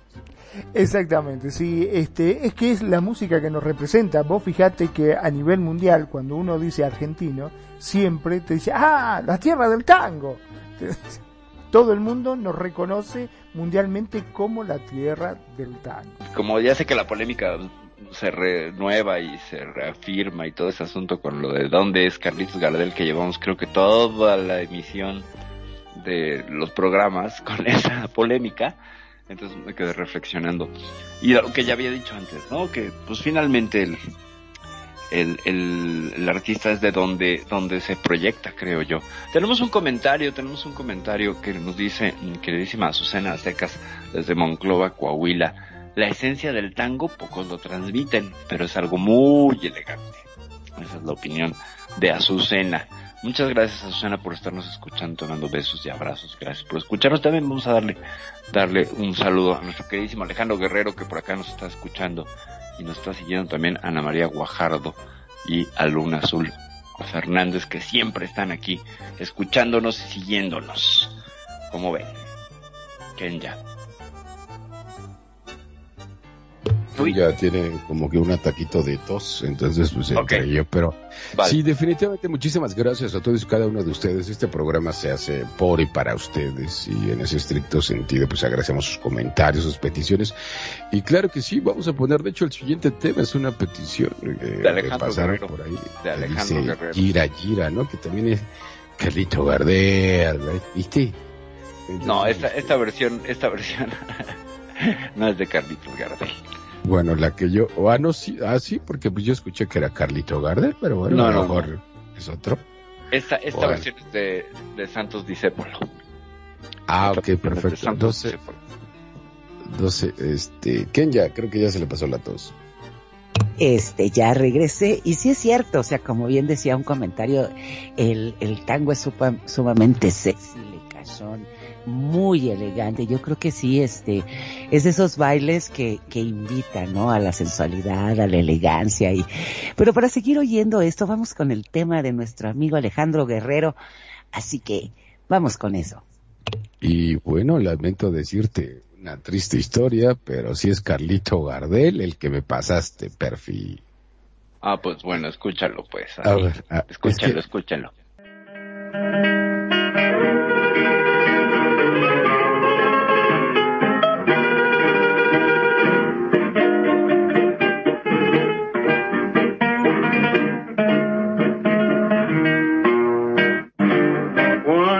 Suerte que frena, fallando y fallando, te largue para. Cuando estés bien en la vía, sin rumbo desesperado. Cuando no tengas ni fe, ni yerba de hacer, secándose al sol. Cuando rajes los tamangos, buscando ese mango que te haga mortal. La indiferencia del mundo, es sordo y es mudo, recién sentirá. Verás que todo es mentira, verás que nada es amor, que al mundo nada le importa. Gira, gira, aunque te quiebre la vida, o aunque te muerda un dolor, no esperes nunca una ayuda, ni una mano, ni un favor. Cuando estén secas las vidas de todos los timbres que vos apretás, buscando un pecho fraterno para morir abrazado. Cuando te dejen tirado, después de cinchar lo mismo que a mí. Cuando manches a tu lado se prueba la ropa que vas a dejar. Te acordarás de este otario que un día cansado se puso a ladrar. verás que todo es mentira, verás que nada es amor, que al mundo nada le importa. Gira, gira, aunque te quiebre la vida. ¿Y qué tal? ¿Qué tal este Gira Gira? La voz de Carlos Gardel. Mi queridísimo Alejandro Guerrero, nos pediste la versión con Liliana Felipe y a mí se me barrieron las cabras y lo busqué por otro lado logré seguir tu enlace. Una disculpa de mi parte, a mí que me haces la petición y a mí que se me van las cuatro patas. Pero bueno, espero, espero que el tema, que obviamente te gusta, pero yo sé que la interpretación de Liliana Felipe es Liliana Felipe, le daba otra, otra sensación de mi parte y el nombre de, del staff que se suma a mi metida de pata, pues una disculpa. Pero, pues bueno, este también es un temazo, Magnum, tú ya lo habías escuchado, cuéntanos. Sí, este, Gira, Gira. Ahora, si vos analizás la letra, que me pareció raro que no, no la pusieras, este, es una muy buena letra tiene, porque está hablando de cuando ya nadie eh, te abra la puerta, cuando estén secas las pilas de todos los timbres que vas a tocar, ¿viste? El- los timbres Ajá. cuando vos tocas, bueno, cuando ya se sequen hasta las pilas, cuando, o sea, que nadie te dé bolilla. Dice, te acordarás de este otario que un día cansado se puso a ladrar. Y ahí te dice que verás que todo es mentira, verás que nada es amor, que al mundo nada le importa. Gira, gira, o sea que sigas buscando, sigas buscando. Es, Ajá. gira es como seguir buscando, ¿no? Ok. Este, fíjate qué, qué letra esa también, ¿no? ¿Qué Es letra? como, es como Sí. la de gira para, yo pensé que era tira y que tú me corregiste la de gira para arriba. ¿Gira? ¿Es eso? Pues yo, No, no, ese es. ¿O No, es no, ese es tirar, ese es tirar Ah. para arriba, este es girar. Ajá. Girar es buscar. Cuando, viste, cuando vos decís no encontrás las cosas, ¿qué haces? Empezás a buscar, a dar vueltas. Eh, bueno, ese dar vueltas es girar. Gira, gira. Como girar. Ok. Ok, y, y en mi ignorancia yo también le contesté a Alejandro Guerrero, si no ves la salida, él puso parte de la letra y me fui con la de tira para arriba. Pero bueno, lo que es la cultura del rock influyendo y las metidas de patas de no estudiarle bien, pero bueno. Eh, sí, sí, ya abrí la letra y sí está muy buena, ¿eh? La verdad es que está muy, muy buena. Y ahorita la escuchamos también. La frase, pero ¿qué es un notario? Cuéntanos, es que está llena de lunfardo, hay, hay que traducir. Ahí sí. Exactamente. Otario le dicen normalmente a aquella persona que se hace el piola, Ok. que se hace el vivo. Ah, vos sos otario, le dicen, ¿viste? El, que no sea piola, va. Es Ok. así. Y fallando, ¿qué es fallando? Con Y. Ajá, fallando con Y. Cuando la suerte, que es gría, fallando y fallando, es de fallar. De- fallar. eh, o sea, de que de errarle. Ah, ok, ok, ok. De fallar. De cuando vos tirás y le errás. Y Ah, cuando, ra- ok. cuando rajé los tamangos, Rajar los tamangos significa cuando de tanto caminar se te abran, ¿viste? Que se te rompen los zapatos. A los tamangos, tamango es Los como tamangos. zapato. Eh, son zapatos. Tamangos le llaman Ah, a los zapatos. Cuando rajé los tamangos significa cuando se te rompan los zapatos de tanto caminar. Y este mango, mango es como dinero, ¿no? Eh, Mango es plata, exactamente. Ajá. Y yo te traduzco la que sigue. Mor- que te haga morfar, que te haga comer, morfar. Exactamente. Buscando ese mango que te haga morfar, buscando ese, esa plata para poder comer. Fíjate, qué interesante, ¿no? O sea, es que hay que traducirla porque a veces estamos tan lejanos del lunfardo, tan, tan de allá, que necesitas esta precisión para entender mucho mejor la letra. ¿Y qué significa después de cinchar? Lo mismo que a mí. Ajá. claro. Cinchar se le llama, ¿viste? Cuando uno tenés algo que está muy pesado. Ajá. ajá. Cuando vos te esforzás por algo que estás Ah, cinchando, le Ajá. llamamos nosotros. Cinchar algo que es muy pesado. Ok. Fíjate qué interesante, acá es otra cosa totalmente distinta. Tiene que ver con un amarre. Qué interesante, qué interesante la letra. ¿Y las pilas? Cuando se seca las pilas, ¿a qué se refiere? Eh, las famosas pilas de los timbres. Antiguamente, en Ah. las casas, eh, viste cuando vos apretás el timbre que suena, bueno, ahora es todo eléctrico, pero en Claro. ese momento eran a pilas. Entonces, cuando ya están secas, cuando ya estén agotadas las pilas, que vos tocas timbre y que nadie te abre la puerta, Nadie te escucha. de claro. tanto que golpeás, golpeás pidiendo ayuda y que nadie te abre la puerta. Por eso habla del el tango, te dice cuando estén secas las pilas de todos los timbres que vas a tocar. O sea, cuando ya te cansás de dar vuelta y pedir y pedir ayuda y nadie te abre la puerta. Entonces te dice, ahí te acordarás de este otario un día cansado se puso a llorar. O sea, se puso, te, te batió la posta. Te, te cantó lo que era, cómo era la cuestión. ¿no? Me dejaste igual. te batí la posta, me dejaste igual. No sabemos qué es patear la posta. Sí, necesitamos la doble traducción, por favor. Batir la posta significa contar la verdad. Ah. ¿Viste cuando vos decís, eh, decime la verdad? Entonces dice, bueno, yo te canto la posta, o te, te canto la justa, o sea, te digo la verdad. Como acá en México, dime la neta. Eh, o dime la neta en México, exacto. Dime la neta, ok, la neta del planeta, ok, ok. Y hay una que, última, eh, cuando manches que a tu lado. Manches, Eh, bueno, manjar significa como los tanos, comer. Ok. Mangiare, del italiano, ¿no? Los tanos. ¿Tanos son italianos? Eh, tanos le decimos a los italianos, sí. Como Ok. gallegos le decimos a los españoles. No, Ok. Thanos, Thanos es de Marvel y dice, No. soy inevitable. Ese es Thanos. Exactamente, sí. Porque Thanos sale en Marvel en la película de Avengers.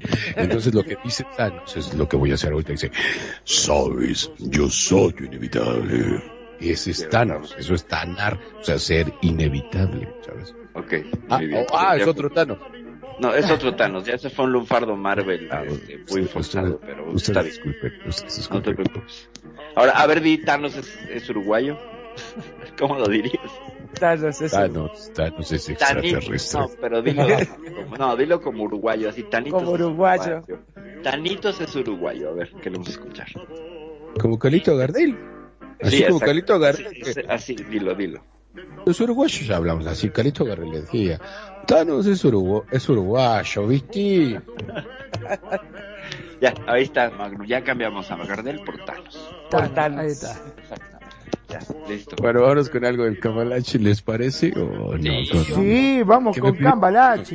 Es, exactamente, ese es un tango que dice que el que lo creó veía el futuro, porque escuchan la letra, o mejor dicho, les pido que por favor escuchen la letra y se van a dar cuenta que pese a desde que se creó ese tango hasta el día de hoy, puede decir, pero este tango cuando se hizo, se hizo ayer. Escuchen la letra.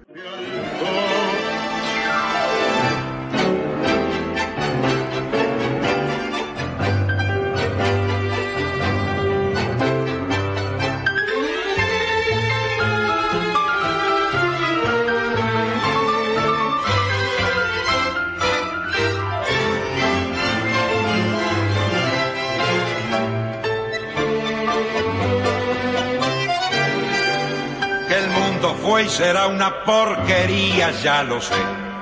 En el 510 y en el 2000 también, que siempre ha habido chorros, maquiavelos y estafados, contentos y amargados, valores y doblez, pero que el siglo XX es un despliegue de maldad insolente, ya no hay quien lo niegue.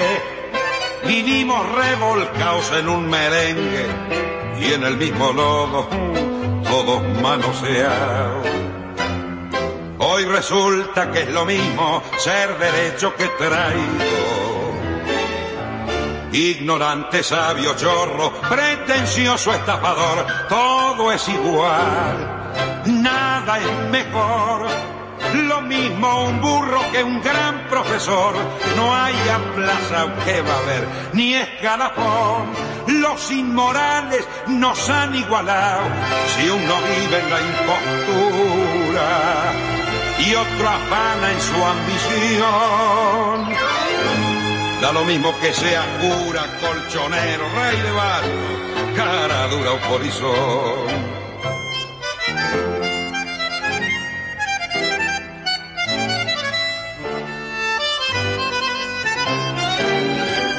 Qué falta de respeto, qué atropello a la razón. Cualquiera es un señor, cualquiera es un ladrón, mezclado con Toscanini, Escarpaza y Napoleón, Don Bosco y Damiñón, Carnera y San Martín, igual que en la vidriera irrespetuosa de los cambalaches, se ha mezclado la vida y herida por un sable sin remache, ve llorar la Biblia junto a un calefón. Siglo XX, cambalache problemático y febril. El que no llora no mama y el que no afana es un gil. Dale nomás, dale que va que allá en el horno se vamos a encontrar. No pienses más, senta. Que el mundo es un, el mundo fue y será una porquería, ya lo sé. En el 510 y en el 2000 también, que siempre ha habido chorros, maquiavelos y estafaos, contentos y amargaos, valores y doble. Pero el siglo XX es un despliegue de maldad insolente, ya no hay quien lo niegue. Vivimos revolcados en un merengue y el mismo lodo todos manoseados. Hoy resulta que es lo mismo ser derecho que traidor, ignorante, sabio, chorro, pretencioso, estafador. Todo es igual, nada es mejor. Lo mismo un burro que un gran profesor. No hay aplazados, ¿qué va a haber? Ni escalafón. Los inmortales nos han igualado. Si uno vive en la impostura y otro afana en su ambición, da lo mismo que se cura, colchonero rey de bastos, caradura o polizón. ¿Qué tal? Magnum, ¿qué nos puedes decir de esta letra que es Cambalache de Julio Sosa? Exactamente. Bueno, Cambalache fue compuesto por Enrique Santo Discépolo en 1934. Y como siempre se dijo, eh, fue un tango de un pensamiento triste que se baila. Visión del presente y también decían del futuro. Ese tango fue estrenado por primera vez por Sofía la Negra, eh, perdón, podríamos decir Sofía Bozán, popularizado entre otros también por Carlos Gardel, este, hasta con gallitos incluidos en algunas de las grabaciones y con una letra atemporal que se aplica sin dudas a cualquier momento, Claro. inclusive el actual, ¿no? Y que se entiende a pesar del famoso lenguaje lunfardo. Viste que en este caso no tenemos que andar traduciendo nada porque se entiende bastante bien. Podríamos decir que mm, se podría cambiar la letra del siglo XX por el siglo XXI, ¿no? Y cada vez Claro. que a- a- habría que agregarle 22, 23, o sea, Yo no sé, yo no sé, yo no sé si, si escribió la letra con Parravicini, si ubicas quién es Parravicini. No. O no. Este, este, esta suerte de artista vidente argentino que hacía dibujitos y veía el futuro. No sé si lo Ah, ubican. sí, sí, sí, ahora José. Carlos Parravicini, una El cosa cura, así, ¿no? que era como una especie Ajá, de cura, es una cosa correcto. así, sí. Sí, pero que dibujaba y hacía dibujos llenos de cosas crípticas, de así, bueno, parece así, ¿no? Entonces esta frase, siglo XX, cambalache, problemático y febril, el que no llora no mama, y el que no afana es un gil. Gil, que es un tonto, tonto, ¿no? es tonto, un tonto, tonto, claro. ajá. No, tiene, tiene, tiene, hay- necesitamos traducción porque hay una serie de, de lunfardos aquí que están bien complicados, ¿no? Eh, pero no sé, A ver, que el mundo Complicado. fue y será una porquería, ya lo sé. En el 506 y en el 2000 también. Que siempre ha habido chorros. O sea, chorros son ladrones. Esos ladronas, ¿no? Ajá. Claro. Maquiavelos y estafados. Contentos y amargados. Valores y doble. O Ahí sea, sí son que- falsos. Son personas falsos. Los doble son personas falsas. hipócritas. Hipócritas, Dobles, exacto. dobles, ¿no? Ajá. Exacto. Pero que el siglo XX es un despliegue de maldad insolente. Ya no hay quien lo niegue. Vivimos revolcados en un merengue y en un mismo lodo, todo manoseado. O sea que somos todo lo mismo, básicamente. Hoy resulta que lo mismo, ser derecho que traidor. Ignorante. Si sos un ignorante, un sabio, chorro, generoso o estafador. Todo es igual. Nada es mejor. Lo mismo un burro que un gran profesor. No hay aplazado. ¿Qué, son los aplazados? Aplazados son aquellos que no pasan de grado. O sea, Ah, ok. cuando vos sos un burro, Ah, ya, Sí. reprobados. exactamente, no hay aplazado, acá le llaman a los reprobados, exactamente. Viste que dice, ¿qué va a haber? Mi Mi escalafón, escalafón. bueno, se entiende. Los inmorales nos han igualado. Si uno vive en la impostura y otro roba en su ambición, da lo mismo que sea cura, colchonero, rey de basto. O sea, no importa el que sea, si es caradura o polizón, cualquiera el que esté es exactamente lo mismo. Somos todos lo mismo. Qué falta de respeto, qué atropello a la razón. Cualquiera es un señor, cualquiera es un ladrón. Mezclado con Stravinsky, Stravinsky era un famoso estafador. Va Ok. Don Bosco y la Miñón. La Miñón era la amante. Don Chicho, Ok. que era el famoso mafioso, un mafioso argentino, y Ok. Napoleón. Carnera, que era un famoso boxeador, y San Martín, que es el famoso libertador de Argentina. ¿no? Sí, sí, sí, claro, sí. Igual que en la vidriera irrespetuosa de los cambalaches se ha mezclado la vida. Y herido por un sable sin remache, ve llorar la Biblia contra un bandoneón. Acá dice junto a un calefón en la versión que yo tengo. O contra un calefón, sí. Ese sería bandoneón. Sí, es lo Ok. mismo. Siglo XX, cambalache, problemático y febril. El que no llora, no mama. No mama es el chico que toma la teta, ¿no? Dicen, Ajá, no ajá. Y el que no Todos afana, sabemos lo que es mamar, perdón. Ah, bueno, no, digo, por las dudas, que se Y el que no afane es un gil. Dale nomás, dale que va, que allá en el horno nos vamos a encontrar. No pienses más, sentate a un lado, que a nadie importa si naciste honrado. O sea, ¿a quién le importa Wow. si naciste honrado? Así. Es lo mismo el que labura noche y día como un buey. El, Laburar. el que vive Yo sé que es laburar, laburar, Trabajar, pero, es igual el público, ¿no? que el que vive de los otros, que el que mata, que el que cura o está fuera de la ley. Qué letra, qué bárbaro. Es que la podrías aplicar ahorita y perfectamente. Exacto. sí, O sea que no hemos evolucionado nada. nada. Nada. Ah, no, perdón, yo sí, yo ya tengo tablets y todo. No, no, no, no, mi santo. Yo sí he evolucionado. Pero a ver, ¿qué me puedes contar de tu, de tu, de tu tango, Perfi? Balada para un loco. Ah, Sí. de, de, de Piazzolla, balada, balada para un loco. Eh, esta canción, pues es, es el, lo, tango este que dices que no te gusta, porque sería como el pues, tango más nuevo. Este tango que ya incorpora otra instrumentalidad y otra forma de interpretarlo.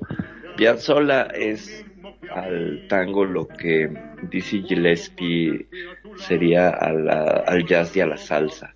Es un, un hombre que toma visiones de otras eh, culturas y de otras composiciones y de otros géneros y los incorpora y entonces crea algo nuevo.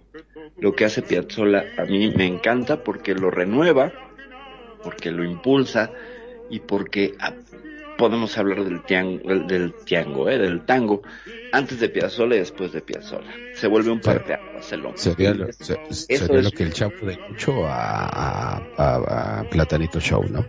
Eh, ambas referencias las desconozco, bro, entonces tendrías que traducir. Lo siento, lo siento. Yo soy, ¿sabes qué? Yo soy de los de Lutiers y de Monty Python para acá. Lo siento. Entonces, Ay, pues, los de sí. Luthier son muy buenos, sí ¿Cómo los no? escuché. Claro que son muy Ay, buenos. eso es muy bueno. Y Sí. la de la carta, que le escribe la carta, ¿no? De la tribu Ungo, ¿o ¿cómo se llama? Son argentinos, sí. ¿no? Los Les Son Luthiers, ¿no? argentinos, Sí, los de Luthier, sí, son, son muy buenos. es sí. impresionante, es impresionante. Hacen Sí. música con cualquier cosa, ¿viste? Que agarran los... La, la gallinita dijo Eureka, ¿no? Es esa también, Exacto, ese ¿no? mismo. Es Y la de, la sí. del terpsícore, ¿cómo no? Ajá, sí, Pero sí. ¿qué les parece nos vamos con ese tema? De vámonos, balada vámonos para con, un loco. con- hablando de cosas locas, vámonos con balada para un loco. Las tardecitas de Buenos Aires tienen ese, qué sé yo, viste. Salís de tu casa por arenales, lo de siempre, en la calle y en voz. Cuando de repente, de atrás de un árbol, me aparezco yo. Mezcla rara de penúltimo lingera y de primer polizonte en el viaje a Venus. Medio melón en la cabeza, las rayas de la camisa pintadas en la piel, dos mediasuelas clavadas en los pies y una banderita de taxi libre levantada en cada mano. ¿Te reís?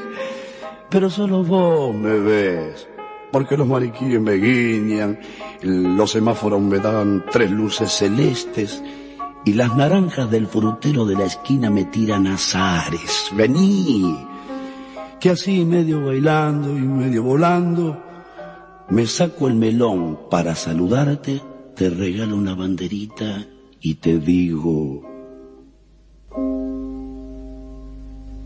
Ya sé que estoy piantao, piantao, piantao. ¿No ves que va la luna rodando por Callao? Que en corso de astronautas y niños con un vals me baila alrededor. Baila, vení, volá. Ya sé que estoy piantao, piantao, piantao.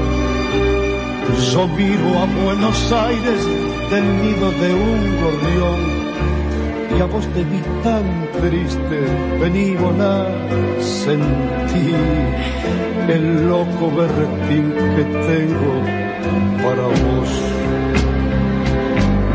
Loco, loco, loco, cuando nos en tu porteña soledad, por la ribera de tu sábana vendré con un poema y un trombón a desvelarte el corazón. Loco, loco, loco, loco, como una acróbata de mente saltaré sobre el abismo de tu escote hasta sentir que enloquecí tu corazón de libertad ya vas a ver. Salgamos a volar, querida mía. Subite a mi ilusión Super Sport. Y vamos a correr por las cornisas con una golondrina en el motor. De Vieite nos aplauden. ¡Viva, viva! Los locos que inventaron el amor. Y un ángel, y un soldado, y una niña nos dan un balsecito bailador. Nos sale a saludar la gente linda y loco, pero, pero tuyo, qué sé yo. Provoco campanario con la risa y al fin te miro y canto a media voz. Quéreme así piantao, piantao, piantao Trépate a esta ternura de locos que hay en mí. Ponete esta peluca de alondras y volá, volá conmigo ya. Vení, volá, vení. Quédeme así, piantao, piantao, piantao. Abrite los amores que vamos a intentar la mágica locura total de revivir. Vení, volá, vení, la la la la la la. Viva, viva, viva, loco, locos, locos. Las tardecitas de Buenos Aires tienen ese qué sé yo, viste. Salís de tu casa por arenales, lo de siempre, en la calle y en voz cuando de repente de atrás de un árbol me aparezco yo. Mezcla rara de penúltimo lingera y de primer polizonte en el viaje a Venus. Medio melón en la cabeza. Las rayas de la camisa pintadas en la piel. Dos medias suelas clavadas en los pies y una banderita de taxi libre levantada en cada mano. Te reís, pero solo vos me ves, porque los maniquíes me guiñan, los semáforos me dan tres luces celestes y las naranjas del frutero de la esquina me tiran azares.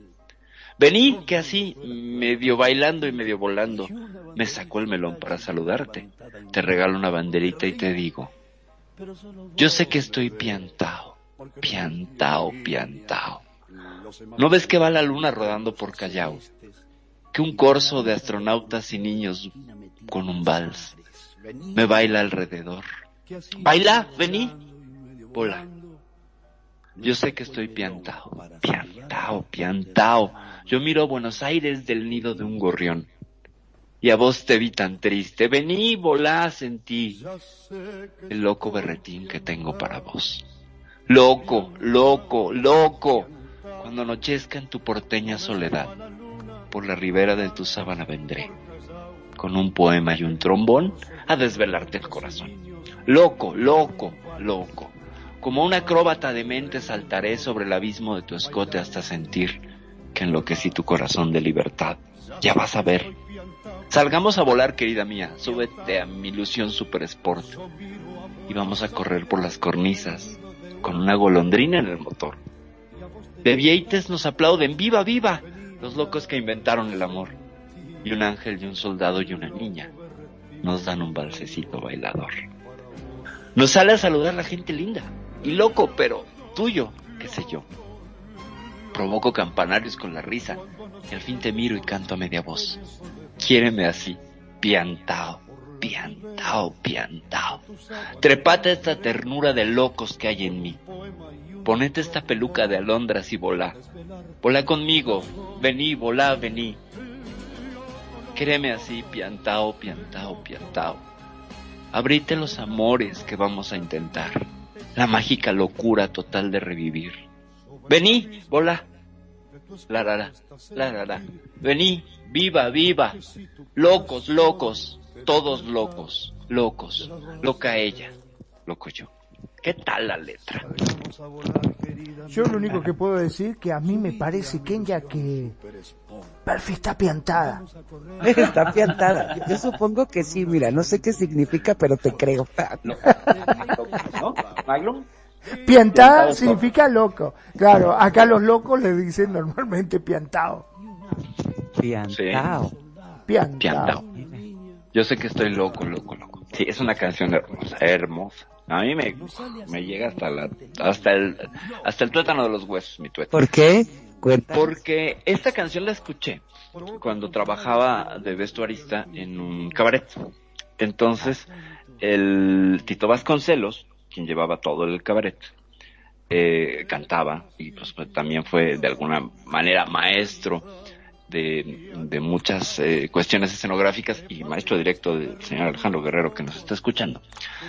Y un día se le ocurrió hacer esta canción de Piantao y yo me detuve así porque empecé a escuchar la letra y me atrapó y la interpretación pues bueno bárbara bárbara y, y esta esta canto a la locura a la vida a la invitación a romper esquemas a que no importa lo que piensen de ti dije esta es esta canción no cuando le dice que te voy a llenar de libertades wow, Wow, sí, sí. es una canción bellísima y sobre todo escucharla en cualquiera de las versiones, pero bueno, la letra es de un uruguayo Ferrer y a mí me parece que, que es uno de mis tangos favoritos. Yo creo que ya los puse hoy el día que me quieras y después Piantao, que son obras maestras. Esta es una obra maestra que me emociona, se notó, que me emociona, que me llega, que me encanta. Muy bueno. ¿Y tú, Magno, te gusta también este tango? Sí, la verdad que yo tengo que reconocer que a mí, me, por lo general, me gustan todos los tangos. Me gustan en su mayoría todos los tangos porque en sí los poetas en esa época eh, contaban un poquitito de las cosas que le iban sucediendo a diario, ¿no? Este, vos fijate que si hay algo que caracteriza justamente a los tangos son sus letras. Porque de qué Sí. hablan los tangos? Hablan de desamor, hablan, como en el caso de eh, Cambalache, las cosas que pasan, o en este caso las vivencias que tienen, y es un poco de lo que se trata el tango y sus letras, hablar de esas cosas que pasan diariamente y tratar de plasmarla en una canción. De eso se trataba. No sé Sí, qué y opinas aparte vos. como, sí, como dice en esta canción, como, como bien lo decía Perfi, ¿no? Es como una de, una canción de la defensa a la locura, ¿no? El Ajá. atrévete, hazlo, vive, o sea, gózalo, ¿no? Es, eso es lo que dice la canción en pocas palabras. Ciertamente. Además, pues bueno, eh, fue una canción presentada en 1969, Ajá. tiene mi edad, este, en el Festival Iber- Iberoamericano de la Canción.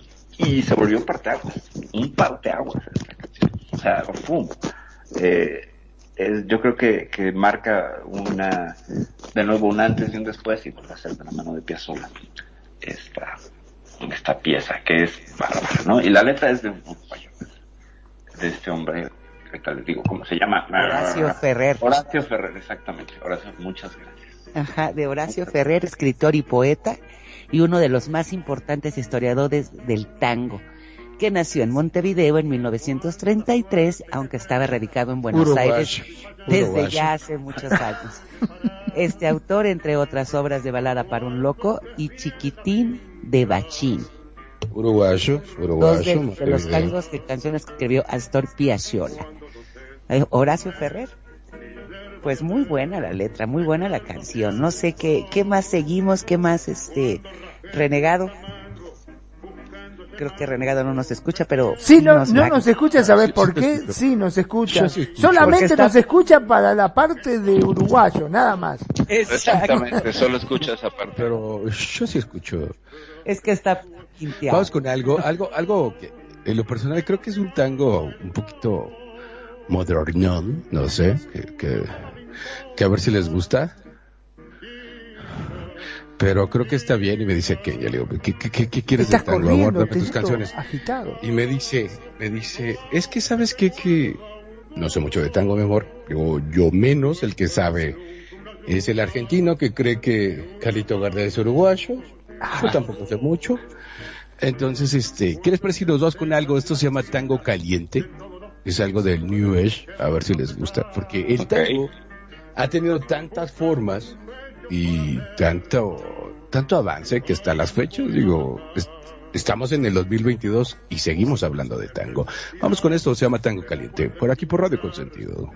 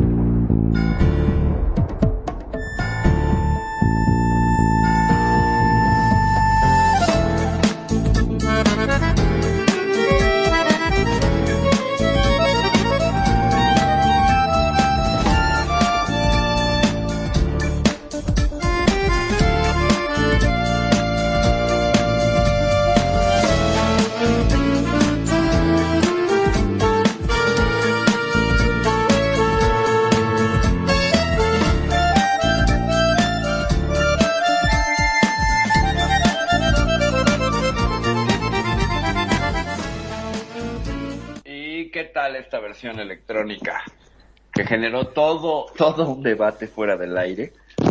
Porque, pues bueno, como verán, es tango caliente. Y entonces, afanosamente, Magnum y Ken ya se pusieron a buscar la letra y entonces, pues cuéntenos sus experiencias, por favor. Pues yo les ¿Qué puedo ya? decir que andaba yo buscando como loca y me salía otra cosa de Tita no sé qué. Y bien Magnum me dijo, no Kenia, eso no es, creo que esa no es la letra. Y vimos que no tenía letra. No sé qué te pasó a ti Magnum con esta canción. Bueno, lo- estuve buscando, sí, como vos dijiste, la letra por todos lados, es más, estaba buscando el significado de tango caliente. Yo se lo asocio más a esa música que hace Astor Piazzolla, que es un poco el precursor de este estilo nuevo de tango, ¿no es así, Perfi? Sí, cómo no, por supuesto. Tiene sus raíces y tiene sus cosas, ¿no? Y ya nada más para completar la gestal de lo del el tango caliente, con esto de que le salió tita, no sé qué, es que estaba calientita. Esa es la explicación, ciertamente. Exacto. Pero cuéntanos de esta, de esta versión. Pues es que creo que como casi toda la música, eh, y sobre todo en los finales de los noventas, principios de los, dos miles, vino toda esta mm, eh, entronización de interpretaciones electrónicas de muchos géneros. Y entonces el tango no quedó, no quedó excluido de esta mm, filtro de, sintetizadores, de sonidos, de cajas de ritmo, que le dieron una nueva textura. Entonces creo que esta pieza perfectamente encaja, en- no sé de qué año sea, pero no, no siento que sea tan antigua. Eh, no vaya, no estoy hablando de los setentas, pero sí me parece que, que lo que hace es inscribirse directamente en esta nueva interpretación muy electrónica, muy influida por la música dance, muy influida por el EBM, por todo este asunto de la movida electrónica que pues finalmente conquistó al mundo antes de que cayera rendida por el reggaetón. Pero eh, es una pieza que yo sí la podría escuchar, a mí sí me gusta, aunque no me suena a tango, ¿eh? Y lo dijo no, Max. más como New Age, ¿no? Es más como New Age. sí, sí, sí. Ajá, suena como New Age. Tango, tango, bajo fondo, definitivamente. Ándale. Ándale, bajo fondo. este, este fondo. proyecto, este proyecto de Cerati, sí, que, Que hay una canción muy buena, este, este, El- de esa de, del mareo. A mí se El me mareo, hace el mareo. una, una ¿Cómo no? super canción. No sé si te gusta ese, si es cierto ese, esa canción, este Magnum de bajo fondo del último grupo de Cerati. Claro que sí. Este, bueno, digamos que a raíz de, mm, yo vuelvo siempre a Astor Piazzolla, que es un poco el que se atrevió a, a retocar lo que es el tango en sí, ¿no? No nos olvidemos que Astor Piazzolla fue el precursor. Eh, Acá en Argentina le pegaron muchísimo.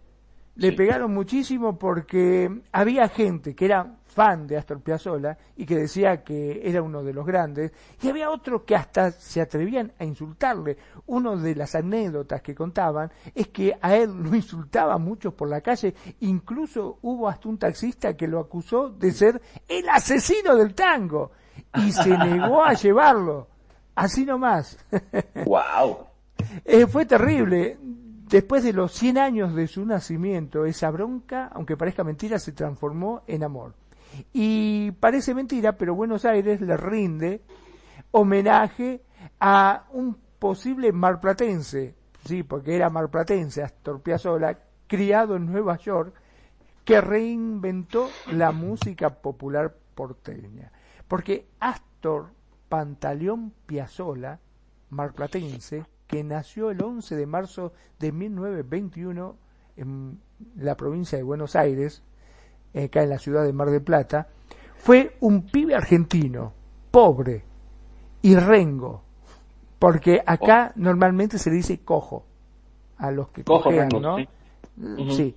En los barrios neoyorquinos más duros de un pequeño inmigrante con una pierna deformada en una ciudad donde imperaba la ley seca y mandaban las mafias. Su padre era un acordeonista y le compró un bandoneón de segunda mano en una casa de empeño, en donde Astor aprendió casi solitario a manejar Como Elvis especie de- Presley.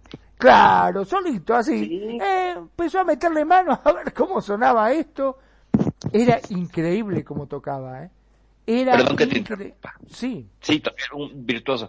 pero tenemos la fórmula, señora, si quiere que su hijo se convierta en un genio de la música, llévelo a una tienda de empeño y cómprele un instrumento musical. Y puede usted cambiar la historia. Ya, continúa, Magno, por favor.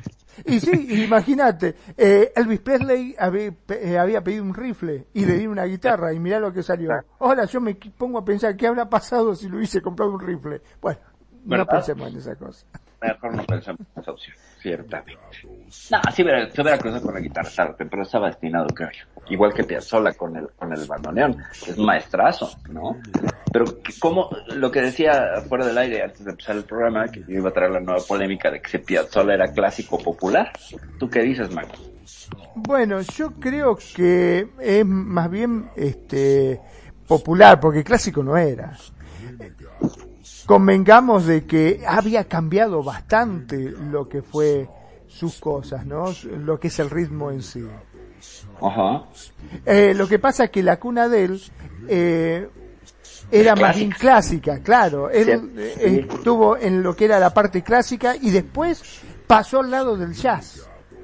Sí.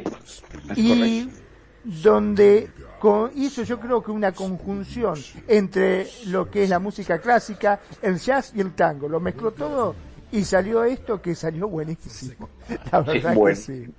Sí, sí, sí. Yo sí soy fan de Piazzolla, la verdad. La verdad es que sí. Me parece a mí eh, una figura indispensable para entender el, tango. No, no puedes escuchar tango si no escuchas a Piazzolla, la verdad. O sea, ese taxista estaba loco. Estaba loco en realidad. Era un purista, pero puristas hay en todos los géneros, gente. Ya lo haremos, algún día haremos un programa de cómo se compone una canción y vamos a entender cómo el purismo, híjole, es una cosa terrible que no deja, es que estás haciendo algo que no es el género porque va así, te dices así, o tienes que decir estas cosas, se vuelven unas cajas de pensamiento horrorosas. Que supongo que en el caso del tango, pues también sucedieron. ¿Cómo ves tú eso, Magno? Bueno, aunque parezca mentira, vos sabías que ah, hubo una historia en donde el rey del tango estaba en Nueva York y el padre de Astor quiso hacerle llegar una de las tallas de madera que fabricaba. Envió al chico, lógicamente, la corte de Gardel, o sea, la gente que rodeaba a Gardel, le cerró el paso a la habitación. Como era un pibito, un atorrante, como decimos acá, Astor subió por la escalera de incendio y se colocó por la ventana, según explica. Gardel le dio gracia a lo que había hecho el pibe y Astor hablaba bien en inglés, perfectamente. Y a Gardel entonces dijo, vení pibe, te vamos a utilizar como traductor. Le dio un pequeño papel, aunque te parezca mentira. En, una película. En una película, exactamente. ¿Cómo se llama la película? El día que me quiera. El día que me quiera, ciertamente. Sí, sí, sí. Sale, hace un pequeño cameo. Y luego también lo invita a, la gira. Y Astor no puede por problemas familiares. Y Astor se salva. Exactamente, porque si no, exactamente. Lo escuchó tocar el bandoneón y Gardel lo miró y le dijo, pibe, vos vas a ser de los grandes. Pero el tango, en verdad, le dijo Gardel, no tocas como un gallego. y finalmente le ofreció unirse a la siguiente gira panamericana. Vicente, el padre de Astor, en verdad se negó a que viajara justamente con Gardel, porque tan solo tenía 13 años. Vos fijate, cosa del destino, ¿no? Fue justamente cuando Carlos Gardel este, y todos sus acompañantes murieron justamente en esa gira. Su avión se estrelló en Medellín, Colombia, el 24 de junio de 1935. Medellín, justo los pagos donde nació Nani Jurado. Fíjate, fíjate, qué curioso. Y Piazzolla es de dónde eres, ¿no? Era marplatense, argentino, marplatense, donde estoy yo. Sí, sí, sí y también aquí fíjate que estaba leyendo que Piazzolla este, decide abstenerse de participar en un concierto para la fundación de Eva Perón y que él este, le estaban diciendo que era a lo mejor por razones políticas e ideológicas y él dijo que no, que simplemente que se había disuelto esa orquesta, ¿no? Entonces, Fíjate que al, al, al, al, escucharlo y al enterarte lo rico y la cultura, y más por ejemplo con este con Piazzolla, cómo mezcla el jazz, lo clásico, porque admiraba todo eso, qué buena fusión y qué bueno era realmente Piazzolla al estarlo escuchando. Para eso sirve este programa, para conocer todo lo que son los orígenes, todas las mezclas de ritmo y dar esa fusión tan buena, ¿no? Que yo creo que, que es lo que, de lo que se trata. No sé qué piensas, Magno. Sí, vos fíjate que hasta eh, formó parte de una de las mejores orquestas, la de Aníbal Troilo, que fue uno de los popes del tango, ¿no? Eh, si bien no duró mucho, porque fue una colaboración este, que duró poco tiempo, Piazzolla, según creían que exigía demasiado quería cambiar las cosas, obligaba a los músicos a estudiar música, porque antes, viste, tocaban de oído, se sentaban y, y no, no, Piazzolla dijo, no, no, pará, papá, el tipo venía con escuela, estuvo en Estados Unidos, estudió música clásica, sabía de lo que se hablaba, entonces le pedía a los músicos que estudiaran partitura, que se supiesen música, ¿no? Y sus tangos, decían, no eran bailables porque era muy complicado. Y Astor Piazzolla, en fin, estaba asesinando el tango. Así decía. Grababa y su orquesta tocaba en cafés. Pero la vieja guardia tanguera, en verdad, siempre dice que lo repudiaba. En el 54 viajó a París en un buque de carga. Estudió con la célebre compositora y pianista Nadia Boulanger, que le animó Boulanger, que le animó a no renunciar al tango ni a la música. En el 59, ya de vuelta en Buenos Aires, tuvo noticia de la muerte de su padre y se encerró en su habitación y pasó la noche componiendo su obra maestra, el famoso Adiós no niño. Si entre los tangos clásicos su preferido era Flores Negras, Adiós Nonino fue para él el tango número uno ya que la muerte del padre trajo consigo fuertes turbulencias. Se divorció, rompió la relación con sus hijos y este es un dato relevante en lo que ocurre ahora a los 100 años de su nacimiento. Bueno, la verdad que hay mucho para hablar de este mítico hombre que revolucionó el tango, pero desgraciadamente, como siempre decimos, el tiempo es tirano y ya nos pasamos de la hora. ¿Qué les parece si nos vamos despidiendo? Por supuesto, me encanta. Pues eh, yo empiezo. Muchas gracias público de Radio Consentido por seguirnos en esta edición número 24 de las notas de tu vida. Esta vez disertamos, reflexionamos, divagamos y aportamos, espero yo, un poquito a su cultura musical sobre el tango. Yo soy Perfidia Vela de la Ciudad de México. Les mando un abrazo y un beso. Gracias por escucharnos. Kenya. Pues muchísimas gracias a todos los que están aquí con nosotros y es cierto, aprendimos algo de lo, de lo que es el origen del tango, las versiones, todos los intérpretes, los iconos del tango. Y muchísimas gracias a toda la gente que estuvo aquí con nosotros. Yo soy Kenia desde la Ciudad de México. Les mando besos y apapachos y cuídense mucho. Magno. Bueno, muchas, pero muchas gracias como siempre a todos los que nos escuchan a través de los distintos medios y por sobre todo los que se están sumando ahora a través de los podcasts, ya que nos pueden escuchar directamente desde nuestro sitio web www.radioconsentido.blogspot.com.ar o a través de TuneIn Radio, de mm, Evox o también de eh, Anchor o Spotify. Estamos por todos lados para que no te pierdas ni un solo programa. Gracias a todos los que se suman, que cada vez son más mis eternas gracias a todos aquellos que cada vez nos eligen y hacen de Radio Consentido su radio. Mi nombre es Magnum Dacun, transmitiendo en vivo y en directo desde Mar del Plata, República Argentina. Sean felices, el resto son solo consecuencias. No sé si estará por acá renegado o ya entró en sesión. Este renegado se fue, pero les manda dar las gracias y se despide de ustedes de todo corazón, así que muchísimas gracias. Ah, no, y aquí está Renegado. Renegado sí está con nosotros. No, Renegado dice que adiós, que lo disculpen, que está en una sesión, pero que les manda besos y apapachos. Así que muchísimas gracias a todos los que nos estuvieron escuchando.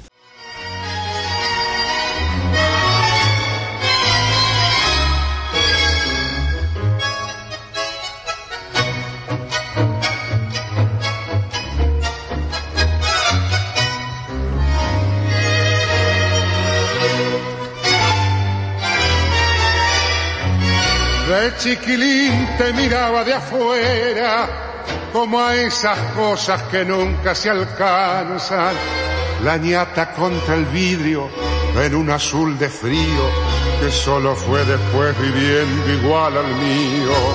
Como una escuela de todas las cosas, ya de purrete me diste entre asombros el cigarrillo, la fe en mis sueños y una esperanza de amor. ¿Cómo olvidarte en esta queja, cafetín de Buenos Aires? Si sos lo único en la vida que se pareció a mi vieja. En tu mezcla milagrosa de sabiondos y suicidas, yo aprendí filosofía, la doctrina y la poesía cruel de no pensar más en mí. La buena música. Solo la puedes escuchar por aquí. Radio Consentido, consintiendo tus oídos. Tu mejor opción en radio por Second Life.